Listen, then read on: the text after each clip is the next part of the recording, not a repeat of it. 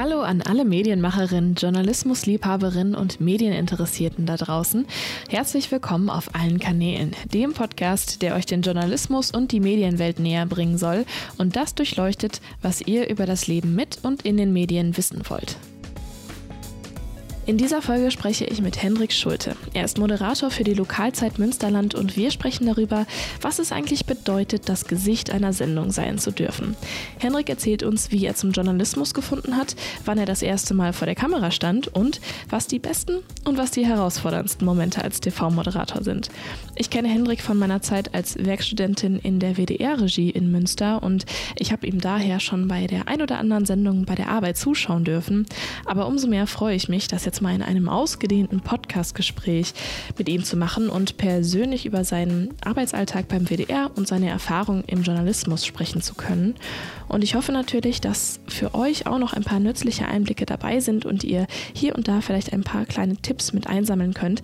An dieser Stelle noch ein kleiner Hinweis. Hier und da sind eventuell minimale Audiostörungen in der Aufnahme. Das lag daran, dass unser WLAN tatsächlich zwischendurch ein bisschen rumgemuckt hat, aber sollte eigentlich kaum auffallen. Und deswegen wünsche ich euch trotzdem ganz viel Spaß bei der Folge zum Thema TV-Moderation.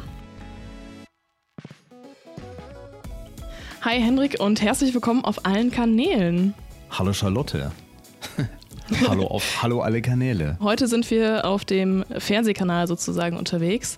Ich freue mich wirklich sehr, dass du dir ähm, heute mal die Zeit genommen hast, um mit mir über dich und äh, deinen Job als TV-Moderator zu sprechen. Und ähm, ja, zugegebenermaßen, ich meine, wir nehmen das jetzt hier mal an einem Feiertag äh, und abends auf. Ähm, da ist die Frage, glaube ich, berechtigt, wo, wo treffe ich dich überhaupt an? Wo sitzt denn du da? vor einer blauen Wand? Ähm, das ist meine Küche. Das ist Kornblumenblau von Schöner Wohnen. Und ähm, Kornblumenblau. Ja, voll gut, ne? Meine Mutter fand die Farbe, Farbe interessant, was sozusagen eine nette Formulierung ist für entsetzlich, aber das sagt sie nicht.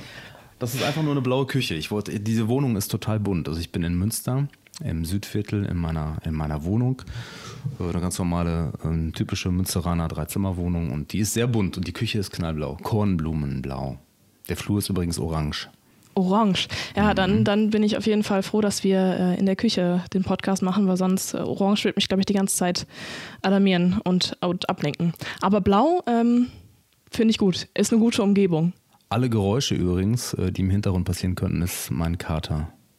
Dein der Kater. sich nicht daran hindern lässt, in der Küche rumzulaufen und zu klappern und irgendwo rumzulaufen, wo er normalerweise nicht rumlaufen sollte. Mich stört das aber nicht.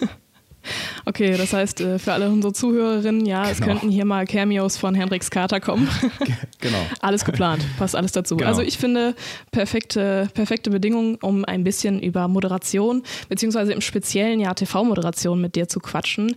Ich habe tatsächlich ein paar Fragen eingesammelt aus der Community, die werde ich auch immer wieder zwischendurch ähm, einstreuen. Aber Moderation, das interessiert, glaube ich, recht viele, die Journalismus machen wollen. Und die allererste Frage, die am Anfang immer so kommt, ist, wie, wie kommt man denn da überhaupt hin? Und deswegen würde ich sagen, wir starten einfach mal ganz am Anfang. Wann kam der Journalismus zu dir? Bist du so eine von diesen Personen, die schon so bei der Schulzeitung die Karriere gestartet hat oder wie ging das bei dir los? Ähm, also ich habe tatsächlich ähm, ähm, in der Schulzeit habe ich das überhaupt nicht gehabt. Also es gab bei uns eine Schülerzeitung, Pax an hieß die, also Pax mit, mit X, war auf einer, auf einer katholischen Schule war ich ja, also auf einer katholischen, auf einer bischöflichen Gesamtschule, so muss es eigentlich heißen.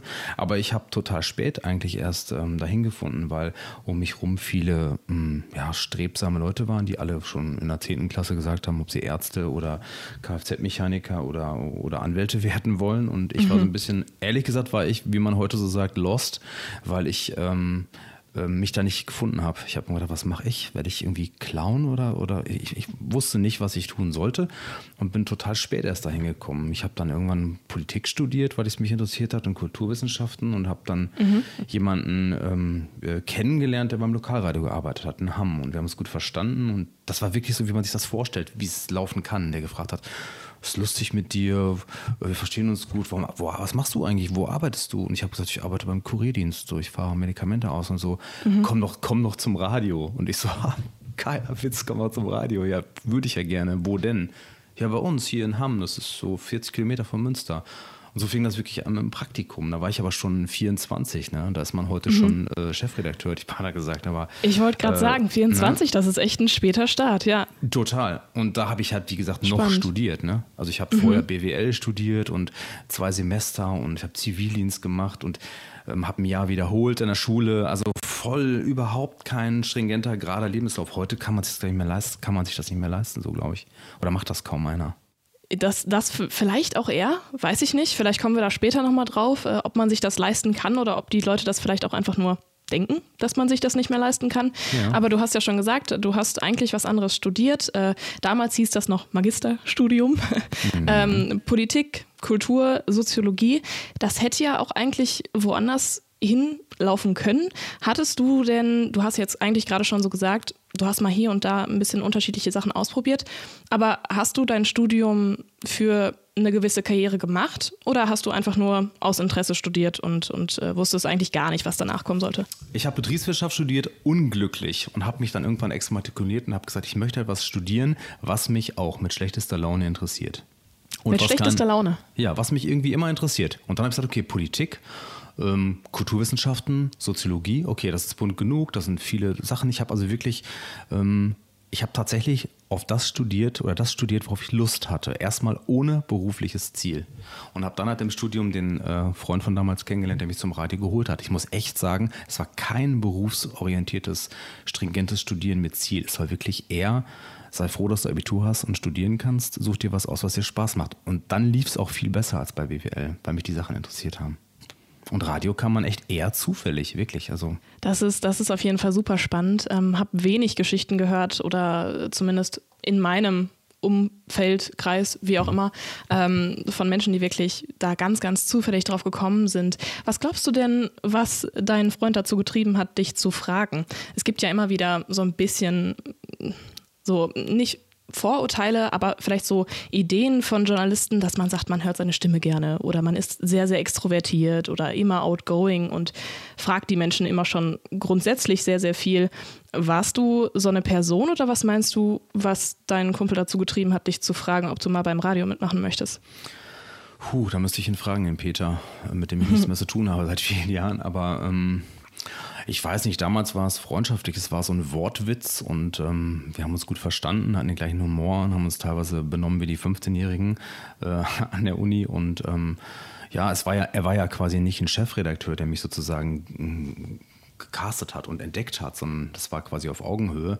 Ähm, ich glaube schon, dass mm, das Wortwitz und vielleicht eine ganz gute Stimme und, und irgendwie Spaß und Kommunikationsfreudigkeit schon, also gerade beim Lokal, Lokalradio braucht man das halt extrem. Ne? Also ja. für, weil man viel auf Leute zugehen muss und äh, aus nichts was machen muss und so. Oder auch beim Studentenradio. Ne? Ich meine, jemand, der nicht mit, gerne mit Menschen spricht und keine Lust auf andere Geschichten Hat's hat. Hat's schwierig, und, auf jeden was Fall. Was soll der beim, beim Hochschulradio? Ne? Das geht nicht.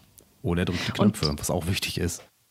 Ja, auf jeden Fall. Oder, oder plant drumherum. Ne? Ja, genau. Also, Ohne die geht man muss ja nicht ne? unbedingt immer. Nein, um äh, Gottes Willen. Das weiß ich genau. auch jeden Tag. Hm. Mhm.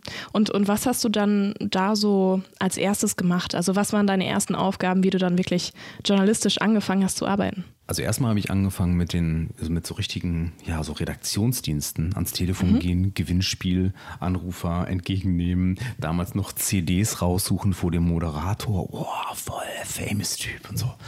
Da habe ich, da hab ich noch voll gestaunt. Und dann durfte ich irgendwann mal meinen ersten Beitrag machen über die äh, Nachwuchsband-Proberaum-Szene in Hamm und habe dann irgendwie Musiker getroffen von der Band Petra. Ist in Hamm immer noch voll angesagt und Umgebung. Ja. Äh, heute auch noch. Petra. Petra, kennst du die sogar? Ich finde das so spannend, weil so Indie, du hast mir da schon mal Indie. von erzählt. Du hast mir da schon mal von erzählt und ich, ich, muss, ich muss einmal kurz einhaken, weil ich es so witzig finde. Ich glaube wirklich, es ist ja jetzt schon ein bisschen her, darf man ja sagen, ne? Ja, klar. Ähm, und man erinnert sich trotzdem immer an die allererste Geschichte, die man gemacht hat. Ja. Und dass du, dass du noch so lebendig davon erzählen kannst, ja. das finde ich schon witzig. Aber okay, dein, dein erster Beitrag war genau, über Petra. Genau, ich glaube vier Minuten äh, über die ähm, Situation von Nachwuchsbands. Damals hat Petra höchstens in Hamm irgendwie angesagt, aber damals schon super. Es ging um Proberaumsituationen, ähm, um die Proberaumsituation und um, um, Konzerte und da habe ich die so kennengelernt und ähm, ja, und war dann ganz, bin dann mit den Aufnahmen ganz eifrig ins Studio gegangen, damals so, damals gab es ja auch schon die digitalen Schnittprogramme, ich weiß nicht, wie die heute heißen, aber Cutmaster und sonst was, man musste das auch alles selbst produzieren. Und dann habe ich wirklich mit einer total übertriebenen, ganz bedeutsamen Nachrichtensprecherartikulation über die dramatische Situation der Nachwuchsbands in Hamm und Umgebung gesprochen und kam mir vor wie The Anchorman. Und habe mich, glaube ich, angehört wie ein total völlig überdrehter, super eitler Sprecher, aber naja, egal war super. Ich fand's super. Und ich habe mich daran berauscht, danach äh, in Münster über UKW äh, das Lokalradio zu empfangen aus Hamm, was halt ein bisschen nicht so ganz einfach war. Und fand es einfach, das kennt jeder, du wahrscheinlich auch, ich fand es einfach tierisch. Das ist ein, eine Reportage von mir im Radio. Ich ja. war wirklich total stolz. Also super. Das Tolle war, Erfahrung. Also, das war mein erstes Jahr. Meine ja. erste ja, Station. und man muss ja immer irgendwo anfangen. Ne? Also ja, gerade genau. wie du es beschreibst, diese überdrehte Stimme, äh, sehr betont, ja. äh, sehr gewichtig. Ne? Man, man denkt ja wahrscheinlich auch am Anfang, also ich denke, ich würde mich da jetzt auch gar nicht ausschließen. Ich habe ähnliche Kritiken gekriegt bei meinem ersten Beitrag, für übrigens auch ein Lokalradio.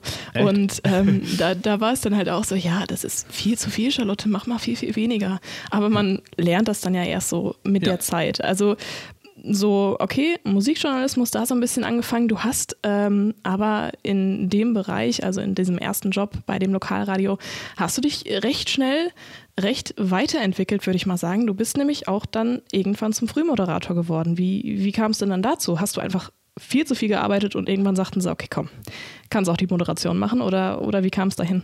Ich habe irgendwann, ähm, das ist auch wieder so ein Klischeeglück, ähm, irgendwann äh, war, war eine Moderatorin einer damaligen Jugendsendung, die es damals gab im Lokalradio in Hamm, war krank ähm, und oder kam zu, was war das noch, die kam zu spät. Also wir hatten sozusagen Redaktionsdienst und sollten eigentlich die CDs damals halt raussuchen für die Moderatorin mhm. in dem Fall und dann kam die nicht und es wurde knapp. Und es gab das, gab wirklich wie, wie im Film das Telefonat mit dem Chefredakteur, Herr Schulte. Ähm, trauen Sie sich das zu, die erste halbe Minute, die geil. erste Stunde. Die Sendung geht zwei Stunden oder ich glaube, sie geht mhm. nur eine Stunde. Sie müssen nur einfach den Verkehrscomputer, Sie müssen nur die Staus sagen, dann moderieren Sie den ersten Beitrag an und die Bettina hieß sie, die kommt dann um halb. Bettina kam halt gar nicht. Oh, und ich, wow. bin, ich bin quasi wie im, im gedanklichen Moonwalk danach aus dem Sender wow. rausgegangen und habe gesagt, ich habe gerade eine Sendung moderiert. Ich habe gerade eine Radiosendung Hammer. moderiert. Also das ist auch ein Zufall, ne? aber auf den Zufall wartet halt, wartet man schon mal so auf so eine Chance. Ne? Aber das, das Glück habe ich, hab ich halt auch gehabt. Habe ich eigentlich auf deine Frage geantwortet? Vor lauter Freude. Ja, schon, schon. Also wie du, wie du äh, dazu gekommen bist, Moderation äh, mal ja, genau. auszuprobieren. Genau. Du wurdest reingeschmissen. Das genau, ist äh, genau. auch mal spannend, ja. Und Frühmoderation hast du gefragt. Äh, da bin ich, äh, genau, da bin ich auf jeden Fall, das habe ich das erste Mal moderiert. Die Sendung hatte den großartigen Namen Hip in Ham. Hip in Ham. Damals. Und äh, dann habe ich das halt regelmäßig, regel, regelmäßiger gemacht und habe dann bei der Sportsendung auch was gemacht. Aber man kam halt, wie das ich sag mal, in jedem Sender oder auch bei Sportvereinen oder so ist, bei Fußballern, man kam, man kam schwer an der ersten Reihe vorbei. Ne? Wer gibt mhm. schon, da waren ja Leute, die hatten, ja, die waren regelmäßig Moderator oder Moderatoren, haben schon lange wahrscheinlich äh, auch. Genau, die wollten natürlich auch Geschichten nicht abgeben. Ne? Das äh, fällt ja dann besonders schwer, wenn man sich dran gewöhnt hat. Und dann habe ich irgendwann gedacht, okay, du hast jetzt gezeigt, dass du es so ein bisschen kannst. Und dann wurde bei einem benachbarten Sender ein Frühmoderator gesucht. Und ah, das war dann okay. Kreis Coesfeld, wieder nicht in Münster Stadt, aber so, ne, das ist so ein bisschen so 20 Kilometer von hier entfernt. Und dann habe ich da früh moderiert und habe dann da immer morgens von sechs bis neun diese Frühsendung moderiert und habe dann, das war dann einfach bequemer, ein bisschen besser bezahlt und für mich war das mit dem Studium irgendwie besser zu machen. Ne? Und dann saß man halt um zehn in der Uni und hatte schon Und das gearbeitet. muss man bedenken, alles noch während des Studiums, ne? Ja, alles parallel. Ja. ja, das stimmt, ja. Und hast du dann während dieser Zeit irgendwann gedacht, ah, vielleicht ist das doch eher die Karriere? Oder hast du immer noch gesagt, okay, nee, ich schließe erstmal das Studium ab und dann gucken wir mal, was kommt? Oder was war dann so dein Gedankengang? Also ich habe tatsächlich ähm, eine Zeit lang mich davon total ablenken lassen und es gab auch mhm. einige, einige ja. Kollegen damals, die gesagt haben, so ach, Studium, pff, was ist das, ne? Ich bin jetzt schon äh, fast berühmt und bin die größte Nummer unter der Sonne. Was, in Coesfeld. In Coesfeld, ne? Also New York, Coesfeld, same eigentlich. Und dann habe ich ähm, hm, aber irgendwann tatsächlich in Coesfeld ähm, gesagt, ich höre auf. Und wurde dann mit okay. großen Augen angeguckt, wie, so, wie sie hören auf. Ich habe gesagt, ich mache die Frühsendung nicht mehr nächstes Jahr. Ähm, ja, wieso? Ist doch, läuft doch super. Ich sage, ja, aber ich habe nichts. Ich habe kein Studium, nichts. Und mhm. habe dann tatsächlich das drangegeben um mich unter Druck zu setzen und den Abschluss zu machen. Und den habe ich dann auch gemacht. Also, ja, so war's. Also konntest du tatsächlich nochmal einen Schritt zurücknehmen und äh, reflektieren und dich nicht vom Fame treiben lassen, sozusagen. Das muss ich ja sagen. Ja. Das ist sehr, sehr, sehr reflektiert. Also ähm, mhm. ich habe es schon so mitbekommen auch, dass, ich meine, wenn man anfängt und man merkt, okay, das ist was, was mich total mit Leidenschaft erfüllt, ich mache das gerne und ich mache das auf einem guten Niveau und ich kriege gutes Feedback, dann nochmal einen Schritt zurückzugehen und zu sagen, okay, aber was was habe ich dann nachher davon oder was brauche ich eventuell noch, ähm, um damit wirklich weiterzukommen, zum Beispiel mhm. einen Abschluss, weil das mhm. spätestens bei Gehaltsverhandlungen merkt man das dann, dass man keinen richtig, Abschluss hat, ja. ähm, ist dann schon, schon sehr reflektiert, finde ich. Also es kann auch, es hat also auch bestimmt, es kann nicht nur sein, sondern es hat bestimmt auch, ähm, wo du gerade oder jetzt, wo du gerade das Thema Gehalt ansprichst, es hat natürlich auch damit zu tun gehabt, dass das Lokalradio, ähm, so sehr ich das schätze und so vieles auch Spaß gemacht hat, da zu arbeiten, natürlich ähm, gehaltsmäßig gerade als freie Beruf Freiberufler natürlich auch, naja, gefährlich ist. Da kommt man super über die mhm. Runden, aber da kann man echt keine großen Sprünge mitmachen. Ähm, und ich war halt auch immer der Frühmoderator. Das ist ja wirklich von, der, von dem Inhalt her super leichtgewichtig. Ne? Also man mhm. sagt so, mhm. hey, wie geht's und so, hier die und die Musik und die beste Musik und gleich gibt es noch Robbie Williams und dann gibt es gleich noch, was weiß ich, damals gab es hier noch nicht, aber heute würde man sagen Ed Sheeran, Ho und so weiter. Also man redet ja eigentlich nur ziemliches unterhaltendes Gedöns. Mhm. Und ich hatte so ein bisschen das Gefühl, ja, ich wollte nicht der totale Kasper werden. Ich brauchte das für mich, das auch auf dem Papier zu haben. Dann kann War man doch nicht so ganz dein Bild. Nee, dann kann man auch wieder Kasper sein, weißt du? Mhm. Also man kann mhm. albern sein, wenn man sagt, ja, okay, ich kann albern sein, aber ich muss jetzt auch nicht jedem beweisen, dass ich, ähm, keine Ahnung, vielleicht weiter als bis fünf zählen kann oder wie ich das, wie ich das formulieren will. Ich weiß nicht. Und was war denn dann dein logischer nächster Schritt, als du dann dein Studium abgeschlossen hast? Was kam danach? Also ich habe tatsächlich irgendwann, ähm, also ich habe noch während des Studiums habe ich noch ein, ähm, eine Hospitanz gemacht beim Bayerischen Rundfunk äh, bei Bayern 3. Das war nicht so schön, habe mich sehr alleine und unwohl gefühlt, aber ich habe so ein bisschen Lust gehabt auf öffentlich-rechtlich und zwar so sehr mhm. ich die kleinen, die kleinen Sender äh, oder privaten Sender auch geschätzt habe, habe ich dann doch gemerkt, so ach so richtig Zeit und Geld kriegt man eigentlich nicht, um eine Geschichte mal zu Ende zu erzählen oder mhm. sich wirklich intensiv mit was zu beschäftigen oder mit einer Sache zu beschäftigen, mit einem Thema zu beschäftigen und habe dann wirklich Lust gehabt, ähm, zum öffentlich-rechtlichen zu gehen. Radiomäßig hat das nicht geklappt. Ich habe mich ein paar Mal beworben. Eins Live habe ich mal ein Casting gemacht. WDR 2 war mal so angedacht. Radio Bremen 4 hat alles nicht funktioniert. Und was, jetzt komme ich schon fast durcheinander. Und irgendwann war dann der Sprung nicht, aber die Idee, was ist eigentlich mit Fernsehen? Mhm. Was ist eigentlich mit Fernsehen? Da fiel mir ein, kann ich das gar nicht. Das gibt es ja auch noch. Genau, das gibt es ja auch noch. Kann ich gar nicht. Ich habe gar keine Ahnung von Bildgestaltung. Nichts, weiß ich gar nicht. Wie geht denn das eigentlich? Wo ist der Unterschied? Und dann habe ich mir die ersten Bücher gekauft zum Fernsehjournalismus. Okay. Praktisch über Bücher weitergebildet. Ja, auch also erstmal so, okay, Fernsehjournalismus, was ist der Unterschied? Wie erzählt man in Bildern und wie, wird, wie kommt man da überhaupt hin? Ich kannte halt niemanden beim Fernsehen. Ich war voll nur in einem Medium unterwegs, Radio. Und habe dann überlegt, Fernsehen, willst du das mal ausprobieren? Und ähm, soll ich gleich weiter erzählen, wie es dazu kam, oder willst du eine Frage stellen? ich habe dich ja ein bisschen, ein bisschen mal im, im Web gesucht. Nee, ich war, war mal online unterwegs und ich habe dann rausgefunden, dass du eine Fernsehausbildung am Institut zur Förderung publizistischen Nachwuchses in München und Ludwigshafen gemacht hast. So steht es zumindest online. So, ja, so, so kann man es lesen. Ja. ja. Das heißt, das wäre ja jetzt ein Fernsehausbildungsschritt weiter. Wie mhm. bist du denn dann da reingekommen? War das ein Bewerbungsprozess? Hast du das einfach gefunden und gedacht, okay, guck mal, das äh, bietet sich an, ich möchte Fernsehen machen, da kann ich es. Also lernen. Tatsächlich, ist, tatsächlich ist es so, ich habe, ähm, äh, dass ich über diese Sachen super lange nicht nachgedacht habe. Also ich habe es genau gemacht, wie du gesagt hast, bereite dich überhaupt nicht auf dieses Interview vor. Es war tatsächlich, aber jetzt, wo ich drüber nachdenke, es war so, ich war mit einem Kollegen, der heute auch beim WDR Münster ist, auf einem mhm. Konzert. Es war, ich weiß nicht mehr, was es war, für ein Konzert in der Nähe von Ahaus. Da war ein, war ein Konzert und wir standen da und waren irgendwie beide frustriert, weil wir gemerkt haben, boah, Lokalradio, das ist es irgendwie nicht. Was ist, man verdient immer so wenig Geld und wir sind gar nicht gierig, aber irgendwie mm, ein Schritt weiter wäre schon nicht schlecht irgendwie, ne? weil irgendwann möchte man auch mal sein Leben gestalten. Man muss ja nicht reich werden, man möchte frei sein und wenigstens ein bisschen Geld verdienen. Das war echt schwer. Und zumindest mal ausprobieren, ne? Genau, und dann kam so der Schluss, ah, Fernsehen wäre gut und so, ja, Fernsehen, ja. mhm. Und dann, ja, sein Cousin hätte, äh, der würde beim Mitteldeutschen Rundfunk arbeiten und der hatte so eine Art Ausbildung gemacht, so eine Art Stipendium, weil man kann ja nicht bei Null anfangen, man kann ja nicht mit 30 im Praktikum, klar kann man das machen, aber es ist halt super schwer. Wir waren ja schon beide Journalisten, wir hatten ja schon für fürs Radio gearbeitet, der hat schon bei der DPA gearbeitet. Der wollte nicht bei Null anfangen. Man kann sich dann auf einmal nicht mehr leisten, für nichts monatelang in anderen Städten ähm, zu hospitieren. Und dann hieß es ja, da gibt es so eine Art ähm, Ausbildung, die nehmen acht Leute pro Halbjahr oder so ähnlich. Und äh, da werden sozusagen Leute, denen man das journalistische Arbeiten nicht mehr erklären muss, also die schon wissen, was sie tun, auch schon in Medien publiziert haben und schon ein paar Jahre gearbeitet haben, bereitet man vor oder unterrichtet sie quasi in Praxis und Theorie, wie man Fernsehen macht. Und zwar in Wochenweisen, also Wochen, in Wochenseminaren, mehrere Wochenseminare. Und da Okay. habe ich, mich- da habe ich mich dann tatsächlich beworben.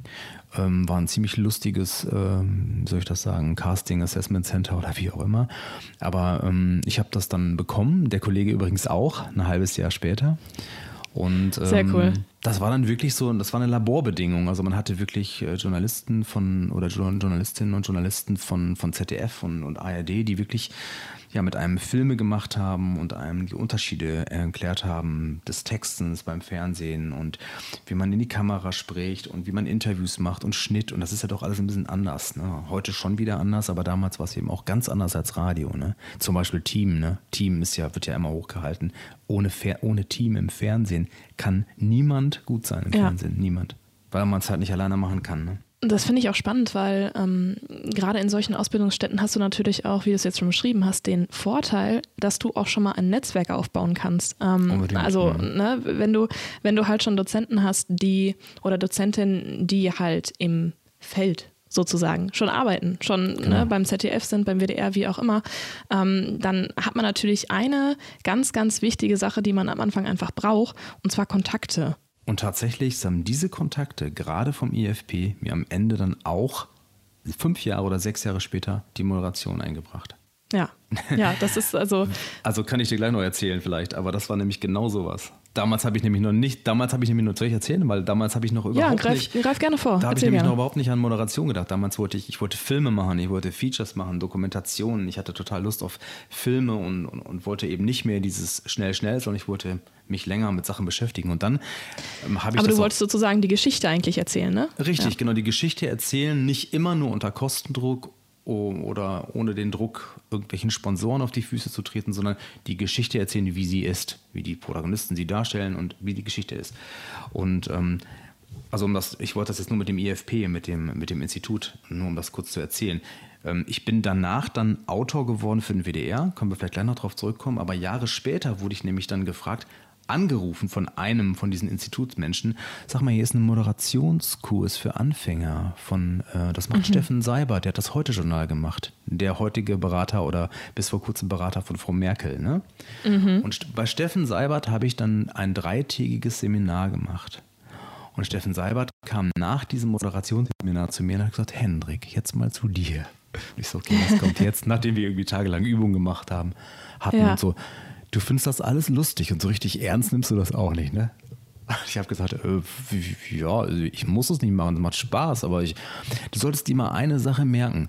Das, was man nicht lernen kann, das hast du. Nice. Die Entscheidung, du musst aber die Entscheidung treffen, ob du das, was du noch nicht hast und was man lernen kann, und da hast du auch einiges, noch einiges vor dir, ob du das willst. Du musst, dir, du musst dich entscheiden, ob du moderieren willst. Du kannst es, aber dann musst du was lernen. Entscheide dich selbst. Und dann habe ich gesagt, okay, das ist Wow. Steffen Seibert, das ist Steffen Seibert, huh, ne? Das ist Ähm, aber wer auch eine ordentliche Aussage von ihm, ne? Ja, also war- du entscheidest, ob du das willst, du kannst es, aber du musst noch was lernen. Das ist Genau. ja Und wie von okay. Geisterhand hatte ich dann drei Monate später über eine Agentur ein Casting bei der Deutschen Welle. Jetzt springen wir sehr, ne? Ja, aber, aber es macht, macht überhaupt nichts. Um da mal, weil es gerade ganz, gut- ganz gut passt, finde ich, ähm, eine Frage der Community unterzubringen.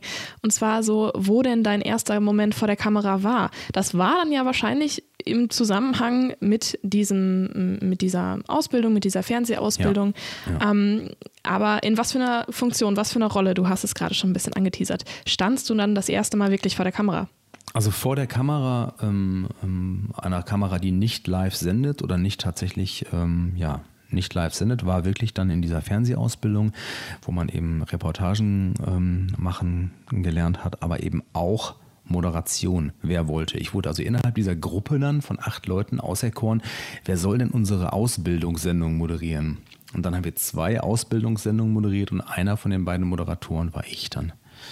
Ah, ähm, okay. Das war das erste Mal, dass ich sozusagen ausbildungsmäßig von einer, von einer Kamera stand. Das wurde im offenen Kanal Ludwigshafen, glaube ich, oder im Ausbildungskanal Ludwigshafen gesendet. Und äh, ja, ein halbes Jahr später hatte ich dann tatsächlich meine, mein Casting in Berlin äh, der stressigste Moment der letzten 20 Jahre für mich. Okay. Ich okay. dachte wirklich, ich sterbe, aber ich ähm, lebe Gott sei Dank noch und habe diesen Job sogar gekriegt. Das ist für mich heute, bis heute irgendwie, ja, komisch, aber schön. Rätselhaft. Casting in Berlin, dann bei der Deutschen Welle, richtig? Deutsche Welle, genau beim Fernsehen. Die haben ja bis, ich glaube, das haben sie auch immer noch, nicht mehr so bedeutend, weil ähm, es hat ja die ganzen Internetstreams eben die Qualität halt so gut geworden ist. Auch vor zehn Jahren, zehn, zwölf Jahren war das. Da war das noch ähm, so, dass man auf Mallorca dann sich halt, oder wo auch immer man sich aufhält, gibt auch tollere Orte, ähm, ja, keine Ahnung, die deutschen Nachrichten halt, sich in Singapur und Japan gerne mal auf dem Flughafen ansah. Und mhm. das war dann meistens die deutsche Welle, ne? Ja, ja, wie kann man sich sowas denn vorstellen? Wie läuft denn so ein Casting ab? Also du hattest ja jetzt schon ein paar Moderationserfahrungen, aber eher so in einem Ausbildungs äh, Aus Ausbildungsbereich. Ja, ach so, es war wirklich nur eine. diese eine, eine Erfahrung und dann Sendung. direkt Casting. Oh wow, okay, das ist dann natürlich äh, mutig, dann auch direkt zum Casting zu gehen. Was, was hast du denn dann bei diesem Casting erlebt? Wie muss man sich das vorstellen? Also ähm, ich war total eingeschüchtert. Also erstmal man fährt äh, von Münster mit dem ICE bis nach Berlin, steigt aus und denkt, oh, es ist doch sehr viel größer hier, du weißt es. Ne? Und ähm, ja, dann die Deutsche Welle war auch natürlich auch sehr beeindruckend. Also ein großer ja. Sender mit viersprachigen Programmen. Man kommt sich wirklich vor, wie als wäre man bei CNN oder bei der BBC. Wird nett, freundlich begrüßt und ähm, ja, es waren, glaube ich, ein, das war kein Einzelcasting, wir waren, glaube ich, vier Leute. Und ja, man kriegt als erstes gesagt, ja, ihr habt jetzt irgendwie fünf Themen, die ihr vorbereiten müsst. Man kriegt dann seine Timeslots gesagt und ja, dann geht ihr in die Maske. In die Maske? In die Maske? Was, was passiert in der Maske? Okay, das erste Mal in der Maske. Hm, genau, und dann so, ja, und dann bist du in der Maske und bist langsam echt nervös und es ist warm, es war im Sommer und ähm, du denkst wirklich, oh, was passiert hier, was passiert hier, was passiert hier? Ja, dann musst du jetzt noch eben kurz deinen Krawattenknoten binden. Äh, ja, Krawattenknoten Abiball war der letzte. Wie geht das nochmal? Kann ich nicht, schon gar nicht selber.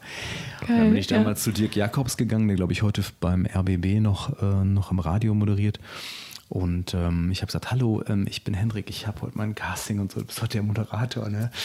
Äh, ich, äh, kannst du mir vielleicht zeigen, wie man Krawattenknoten bindet? Da habe ich mir also von dem diensthabenden Moderator am Newsdesk zwischen englischer, deutscher und arabischer Redaktion erstmal die Krawattenknoten oh, wow. binden lassen. Lieber Dirk, vielen Dank. Was für eine Situation. Und dann gehst du ins Studio, ja okay, und dann hast du vier Kameras in einem, einem klimatisierten Studio, noch einem Kameraarm und bist verkabelt und bist das erste Mal verkabelt mit einer Weltkugel, die sich hinter dir dreht und du denkst so, ich will nach Hause. Ich wollte dich gerade fragen, was in deinem Kopf abgeht, wenn man in so einer Situation steckt. Okay, ja, das hätte ich mir jetzt denken können. Ich will ja. nach Hause. Okay, also, komplette Überforderung. Ja, genau. Aber letztlich dann, ähm, letztlich ähm, denke ich dann, okay, du, warum sitzt du hier? Nicht, weil du den Finger gehoben hast und gesagt hast, ich bin so ein toller Typ, die Welt muss mich sehen, sondern andere haben das entschieden äh, und du läufst jetzt Schau und äh, du bist nicht der Super-Enker, aber du kannst passabel im Radio moderieren, du kannst sprechen, da vorne sind die Texte, die du selber geschrieben hast. Ähm, lies, mach, sprich einfach, sprich und freu dich. Und, und dann habe ich auch, ähm, Stichwort Team, auch in so einer Situation einen total unfreundlichen Regisseur gehabt, aber in einem entscheidenden Moment war er nämlich nett. Also ich nicht, dass ich sonst total unfreundliche äh, Regisseure hätte, aber im Nachrichtenfernsehen nachts um drei, das war jetzt nachmittags, aber wir haben oft bis fünf Uhr morgens da gearbeitet, mhm. da war schon ein krasser Ton manchmal. Und der sagte dann zu mir, ich weiß nicht mehr wie, doch Georg Koch hieß er, der sagte zu mir, entspann dich. Du siehst aus wie Clint Eastwood mit 25. Es läuft. Lies einfach und mach. Du kannst, du, du, kannst das. Keiner tut dir was. Komm, gib Gas. Das ist das, was man dann braucht. Und dann so, und Achtung, noch zehn und dann denkst du so, pff, ne? also Clint Eastwood habe ich mal so zur Kenntnis genommen, aber äh, freudig, aber äh, ja, da, genau das braucht man. Wenn du schwach bist, legt dir jemand die Foto auf die Schulter und das tue ich, glaube ich, heute selber nicht selten bei Leuten, die in meinem Umfeld heute dann mal es gebrauchen können. Ja, kann ich bestätigen. Das freut mich sehr. ähm, ja, da sind wir ja schon wieder beim Thema so ein bisschen. Ne? So das, das ähm, Umfeld um einen herum ist einfach extrem, extrem wichtig, dass man zwischendurch auch vielleicht auch so ein bisschen Mentoren vielleicht braucht, äh, hier und da. Unbedingt, und ja. würde, würdest du das auch so bezeichnen, dass du dir zwischendurch auch am Wegesrande ein bisschen Menschen gesucht hast, an denen du dich orientieren kannst, wo du sagst, boah, das sind meine Vorbilder oder mm, die Arbeitsweise gefällt mir oder der journalistische Anspruch gefällt mir, nach denen du so ein bisschen gestrebt hast, also Vorbilder wirklich und sind die teilweise auch zu Mentoren geworden? Also tatsächlich habe ich, ähm, mm, ich muss direkt nachdenken, also früh beim Lokalradio waren es ähm, ich war eigentlich sehr albern, als ich da noch hingekommen bin. Also ich würde mal behaupten, ich war, war so ein bisschen unreif für mein Alter, würde ich tatsächlich sagen, weil ich einfach super spät angefangen habe mit dem Job. Ich habe ja wirklich mit 24 erst angefangen überhaupt mit dem Job. Ne? Und da waren Moderatoren, gerade die ähm, beim Radio in Hamm, wo ich gedacht habe, Mann, da kannst du dir so viel abgucken. Du musst nicht immer die große Klappe haben und den besten Witz äh, reißen. Sei doch mal ruhig, mach doch mal einfach, worum es geht, hör doch und mal zu. zu. Ja. Oder auch, ähm, ja, man hat sich vielleicht auch so eine gewisse, so eine gewisse Oberflächlichkeit, die man so in der Schule und in den ganz ersten Uni-Jahren so sich vielleicht blöderweise angeeignet hat, hat man abgelegt. Also beim Radio ist es zum Beispiel total egal, wie einer aussieht. Das war für mich herrlich. Also ich habe von Leuten super viel gelernt, wo ich gedacht habe, was für ein super Typ, ne? Aber das sah aus wie aus der Hecke gezogen. Ist egal, wie der aussieht. Der hat eine super Stimme, ja, ja, ja. von dem kannst du so viel lernen. Das ist ein richtig guter Freund geworden und äh, der einen auch gestützt hat und der einen dann auch, ähm, auch geholfen hat. Das hat mich tatsächlich verändert. Also nicht, dass ich jetzt der oberflächliche Bo vom Dienst gewesen wäre, aber du weißt, was ich meine, ne? Eine Schule, wo man noch mhm. so und, und, und gerade am Anfang, wo man noch so guckt, ist einer jetzt cool, was hat einer für Schuhe an und äh, komm, egal. Also das waren so die Anfangsjahre, ja, ja. Ja, und, und ähm, was ich am Anfang schon meinte mit, dass es teilweise nicht unbedingt ein Vorurteil, aber schon eine, eine Idee ist, die man von halt Journalisten, die mhm. gerade mit mhm. der Stimme viel machen oder mit dem Gesicht dann, ne, falls man dann wirklich in TV-Moderation übergeht, äh, immer diese Vorstellung zu haben, ah ja, die, die müssen auch irgendwie überzeugt von sich sein und sich toll finden und wie auch immer, so ein bisschen geerdet zu werden und zu sagen, so nee, hier geht es aber halt auch um Inhalte und das Charisma, das hat halt nicht was mit äh, Selbstverliebtheit, sondern einfach mit Sicherheit auch zu tun teilweise, ne? dass man einfach weiß, okay, man hat die Expertise, wie du es schon beschrieben hast, so ich kann doch sprechen, so und das sind doch meine Texte hier und ich bin doch empfohlen worden. Äh, da kann ich schon jetzt auch irgendwas auf die Bühne bringen. Mm, dass es trotzdem einen sehr, sehr großen Unterschied dazwischen gibt, Unbedingt. wann man ein souveräner Moderator ist und wann ja. man sich einfach nur gerne reden hört. Und genau, und diese Sicherheit, dieses, dass du denkst, ich habe was zu erzählen, ich habe einen Inhalt und ob mich jetzt jeder mag, ist mir nicht so wichtig, kann ich eh nicht erreichen, möchte ich vielleicht auch gar nicht. Ich mache das so gut wie ich kann. Das ist bei mir aber erst gekommen. Also ich war früher ähm, im Radio und als man noch so ungefähr mehr darauf geachtet hat, wow, was denkt ihr jetzt von mir? Ich, also je unsicherer man ist, je lauter ist man. Ne? Hm. Ähm, ja, ja später kannst du dann halt irgendwie auch gerne mal Zweiter oder Dritter werden. Das ist mir total egal, wer den besten Witz erzählt. Hauptsache es geht mir gut und den anderen auch. Also ich bin da nicht mehr so, ich bin nicht mehr der, der sich unter die Glühbirne stellt. War ich früher vielleicht mal. Muss nicht sein. Später und übrigens, du hast, ja, entschuldige. Ja? Später habe ich dann, äh, das war beim Lokalradio, waren es Leute, die quasi mir so so voraussahen, so wie vielleicht ein voraus waren, wie ein Geselle im Azubi voraus ist.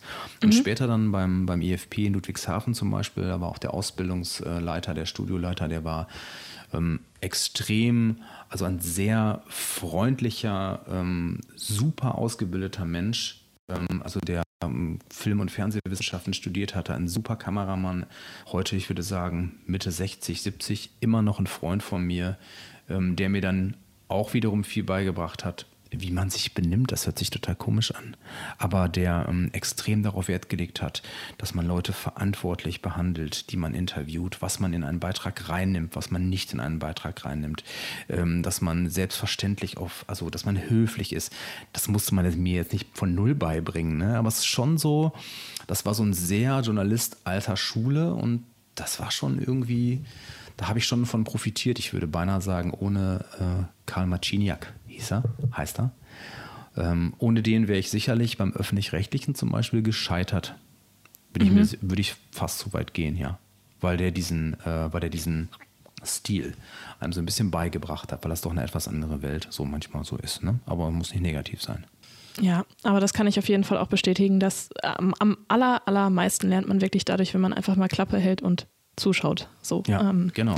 Wenn Ja. das auch einfach ne, zwei Stunden Nachmittagsshow äh, im Radio äh, einfach mal hinter dem Moderator sitzen, da lernt man so viel innerhalb von kürzester Zeit, äh, weil man einfach den Profis sozusagen Mhm. mal zuschaut und mal sieht, wie das läuft, wenn man schon entspannter ist und gesettelter ist und weiß, was man da tut.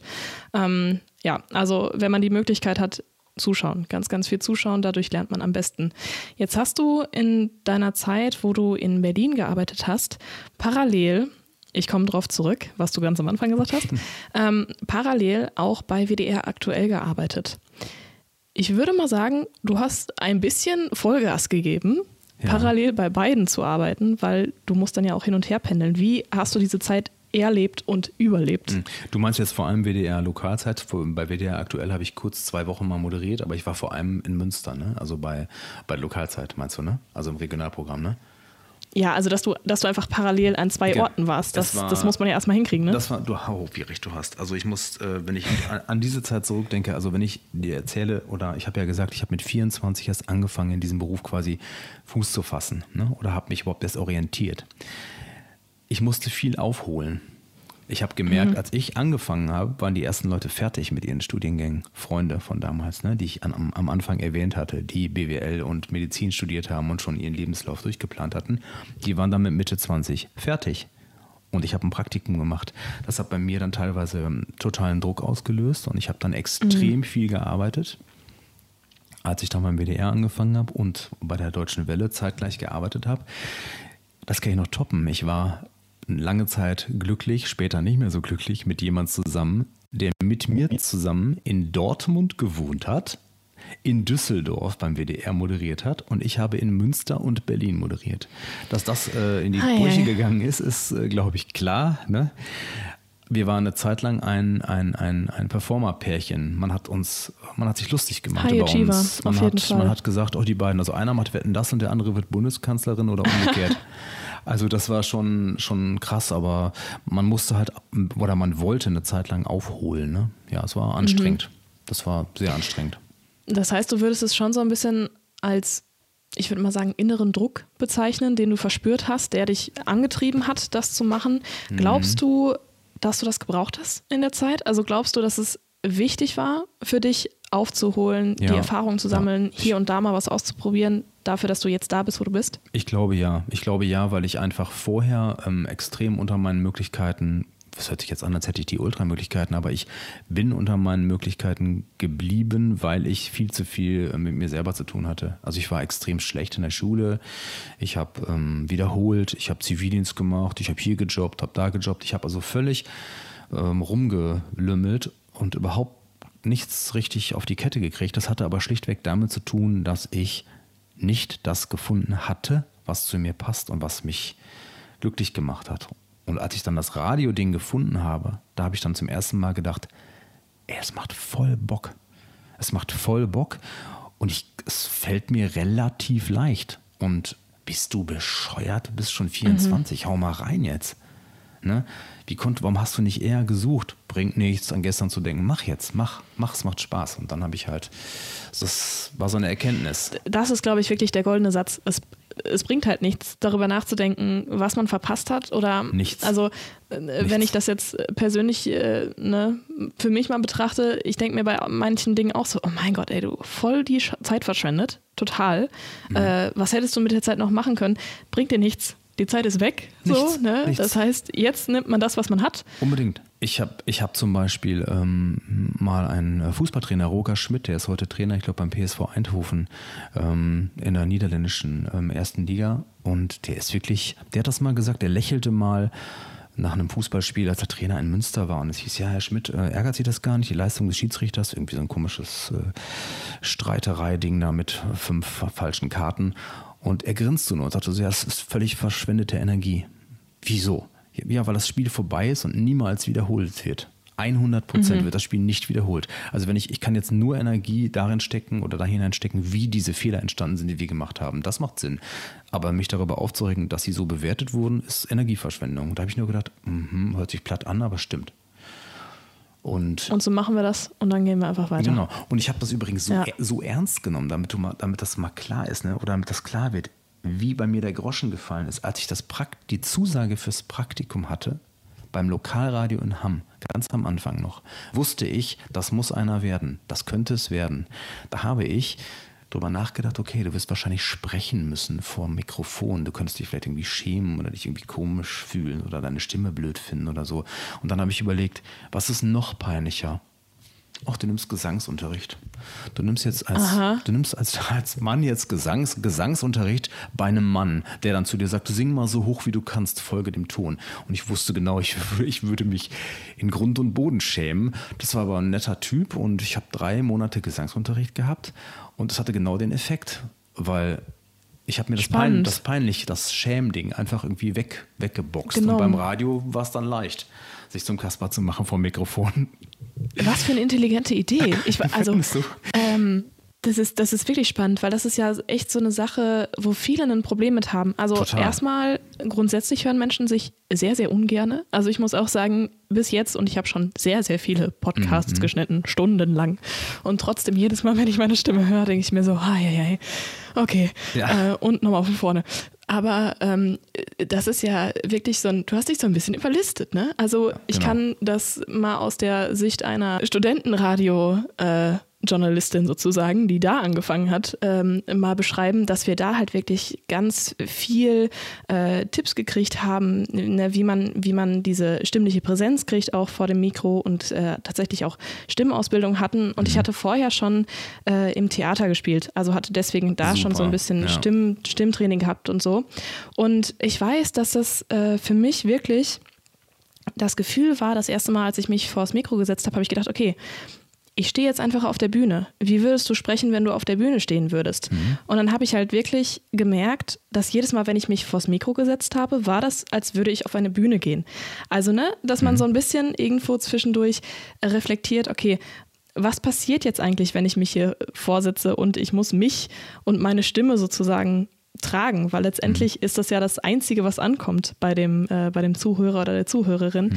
Und da Gesangstraining vorher zu nehmen, ja, das ist, äh, da auf die Idee bin ich nicht gekommen. Das war hart, aber ja. Spannend. Wir haben uns früher mal Teddybärchen aufs Mischpult gesetzt, damit wir freundlich gesprochen haben. Damit das, man die anspricht. Das kennst du wahrscheinlich auch, ne? Mhm. Ja. Äh, ich kenne das mit Fotos tatsächlich. Also ähm, bei uns war es immer so der Tipp, wenn wir, gerade wenn wir allein im Studio sitzen, also im mhm. Studentenradio macht man das ganz viel, dass man halt ähm, zumindest jemanden, entweder einen CVD mit in, in der Studio, also in der Kabine hat, wenn man alleine einen Beitrag einsprechen soll oder so am Anfang. Ähm, oder halt, dass man mit dem Moderator oder mit der Moderatorin zusammen im Studio sitzt. Das heißt, man hat schon irgendwo Ansprechpartner. Mhm. Aber wenn man dann das erste Mal wirklich zum Beispiel moderiert und dann alleine irgendwo sitzt, dass man sich dann einfach ein Bild von einem Bekannten oder so. Genau, ja. ne? Also einfach damit man weiß, wen spreche ich an und wie würde ich mit der jetzt einfach quatschen, so, ne?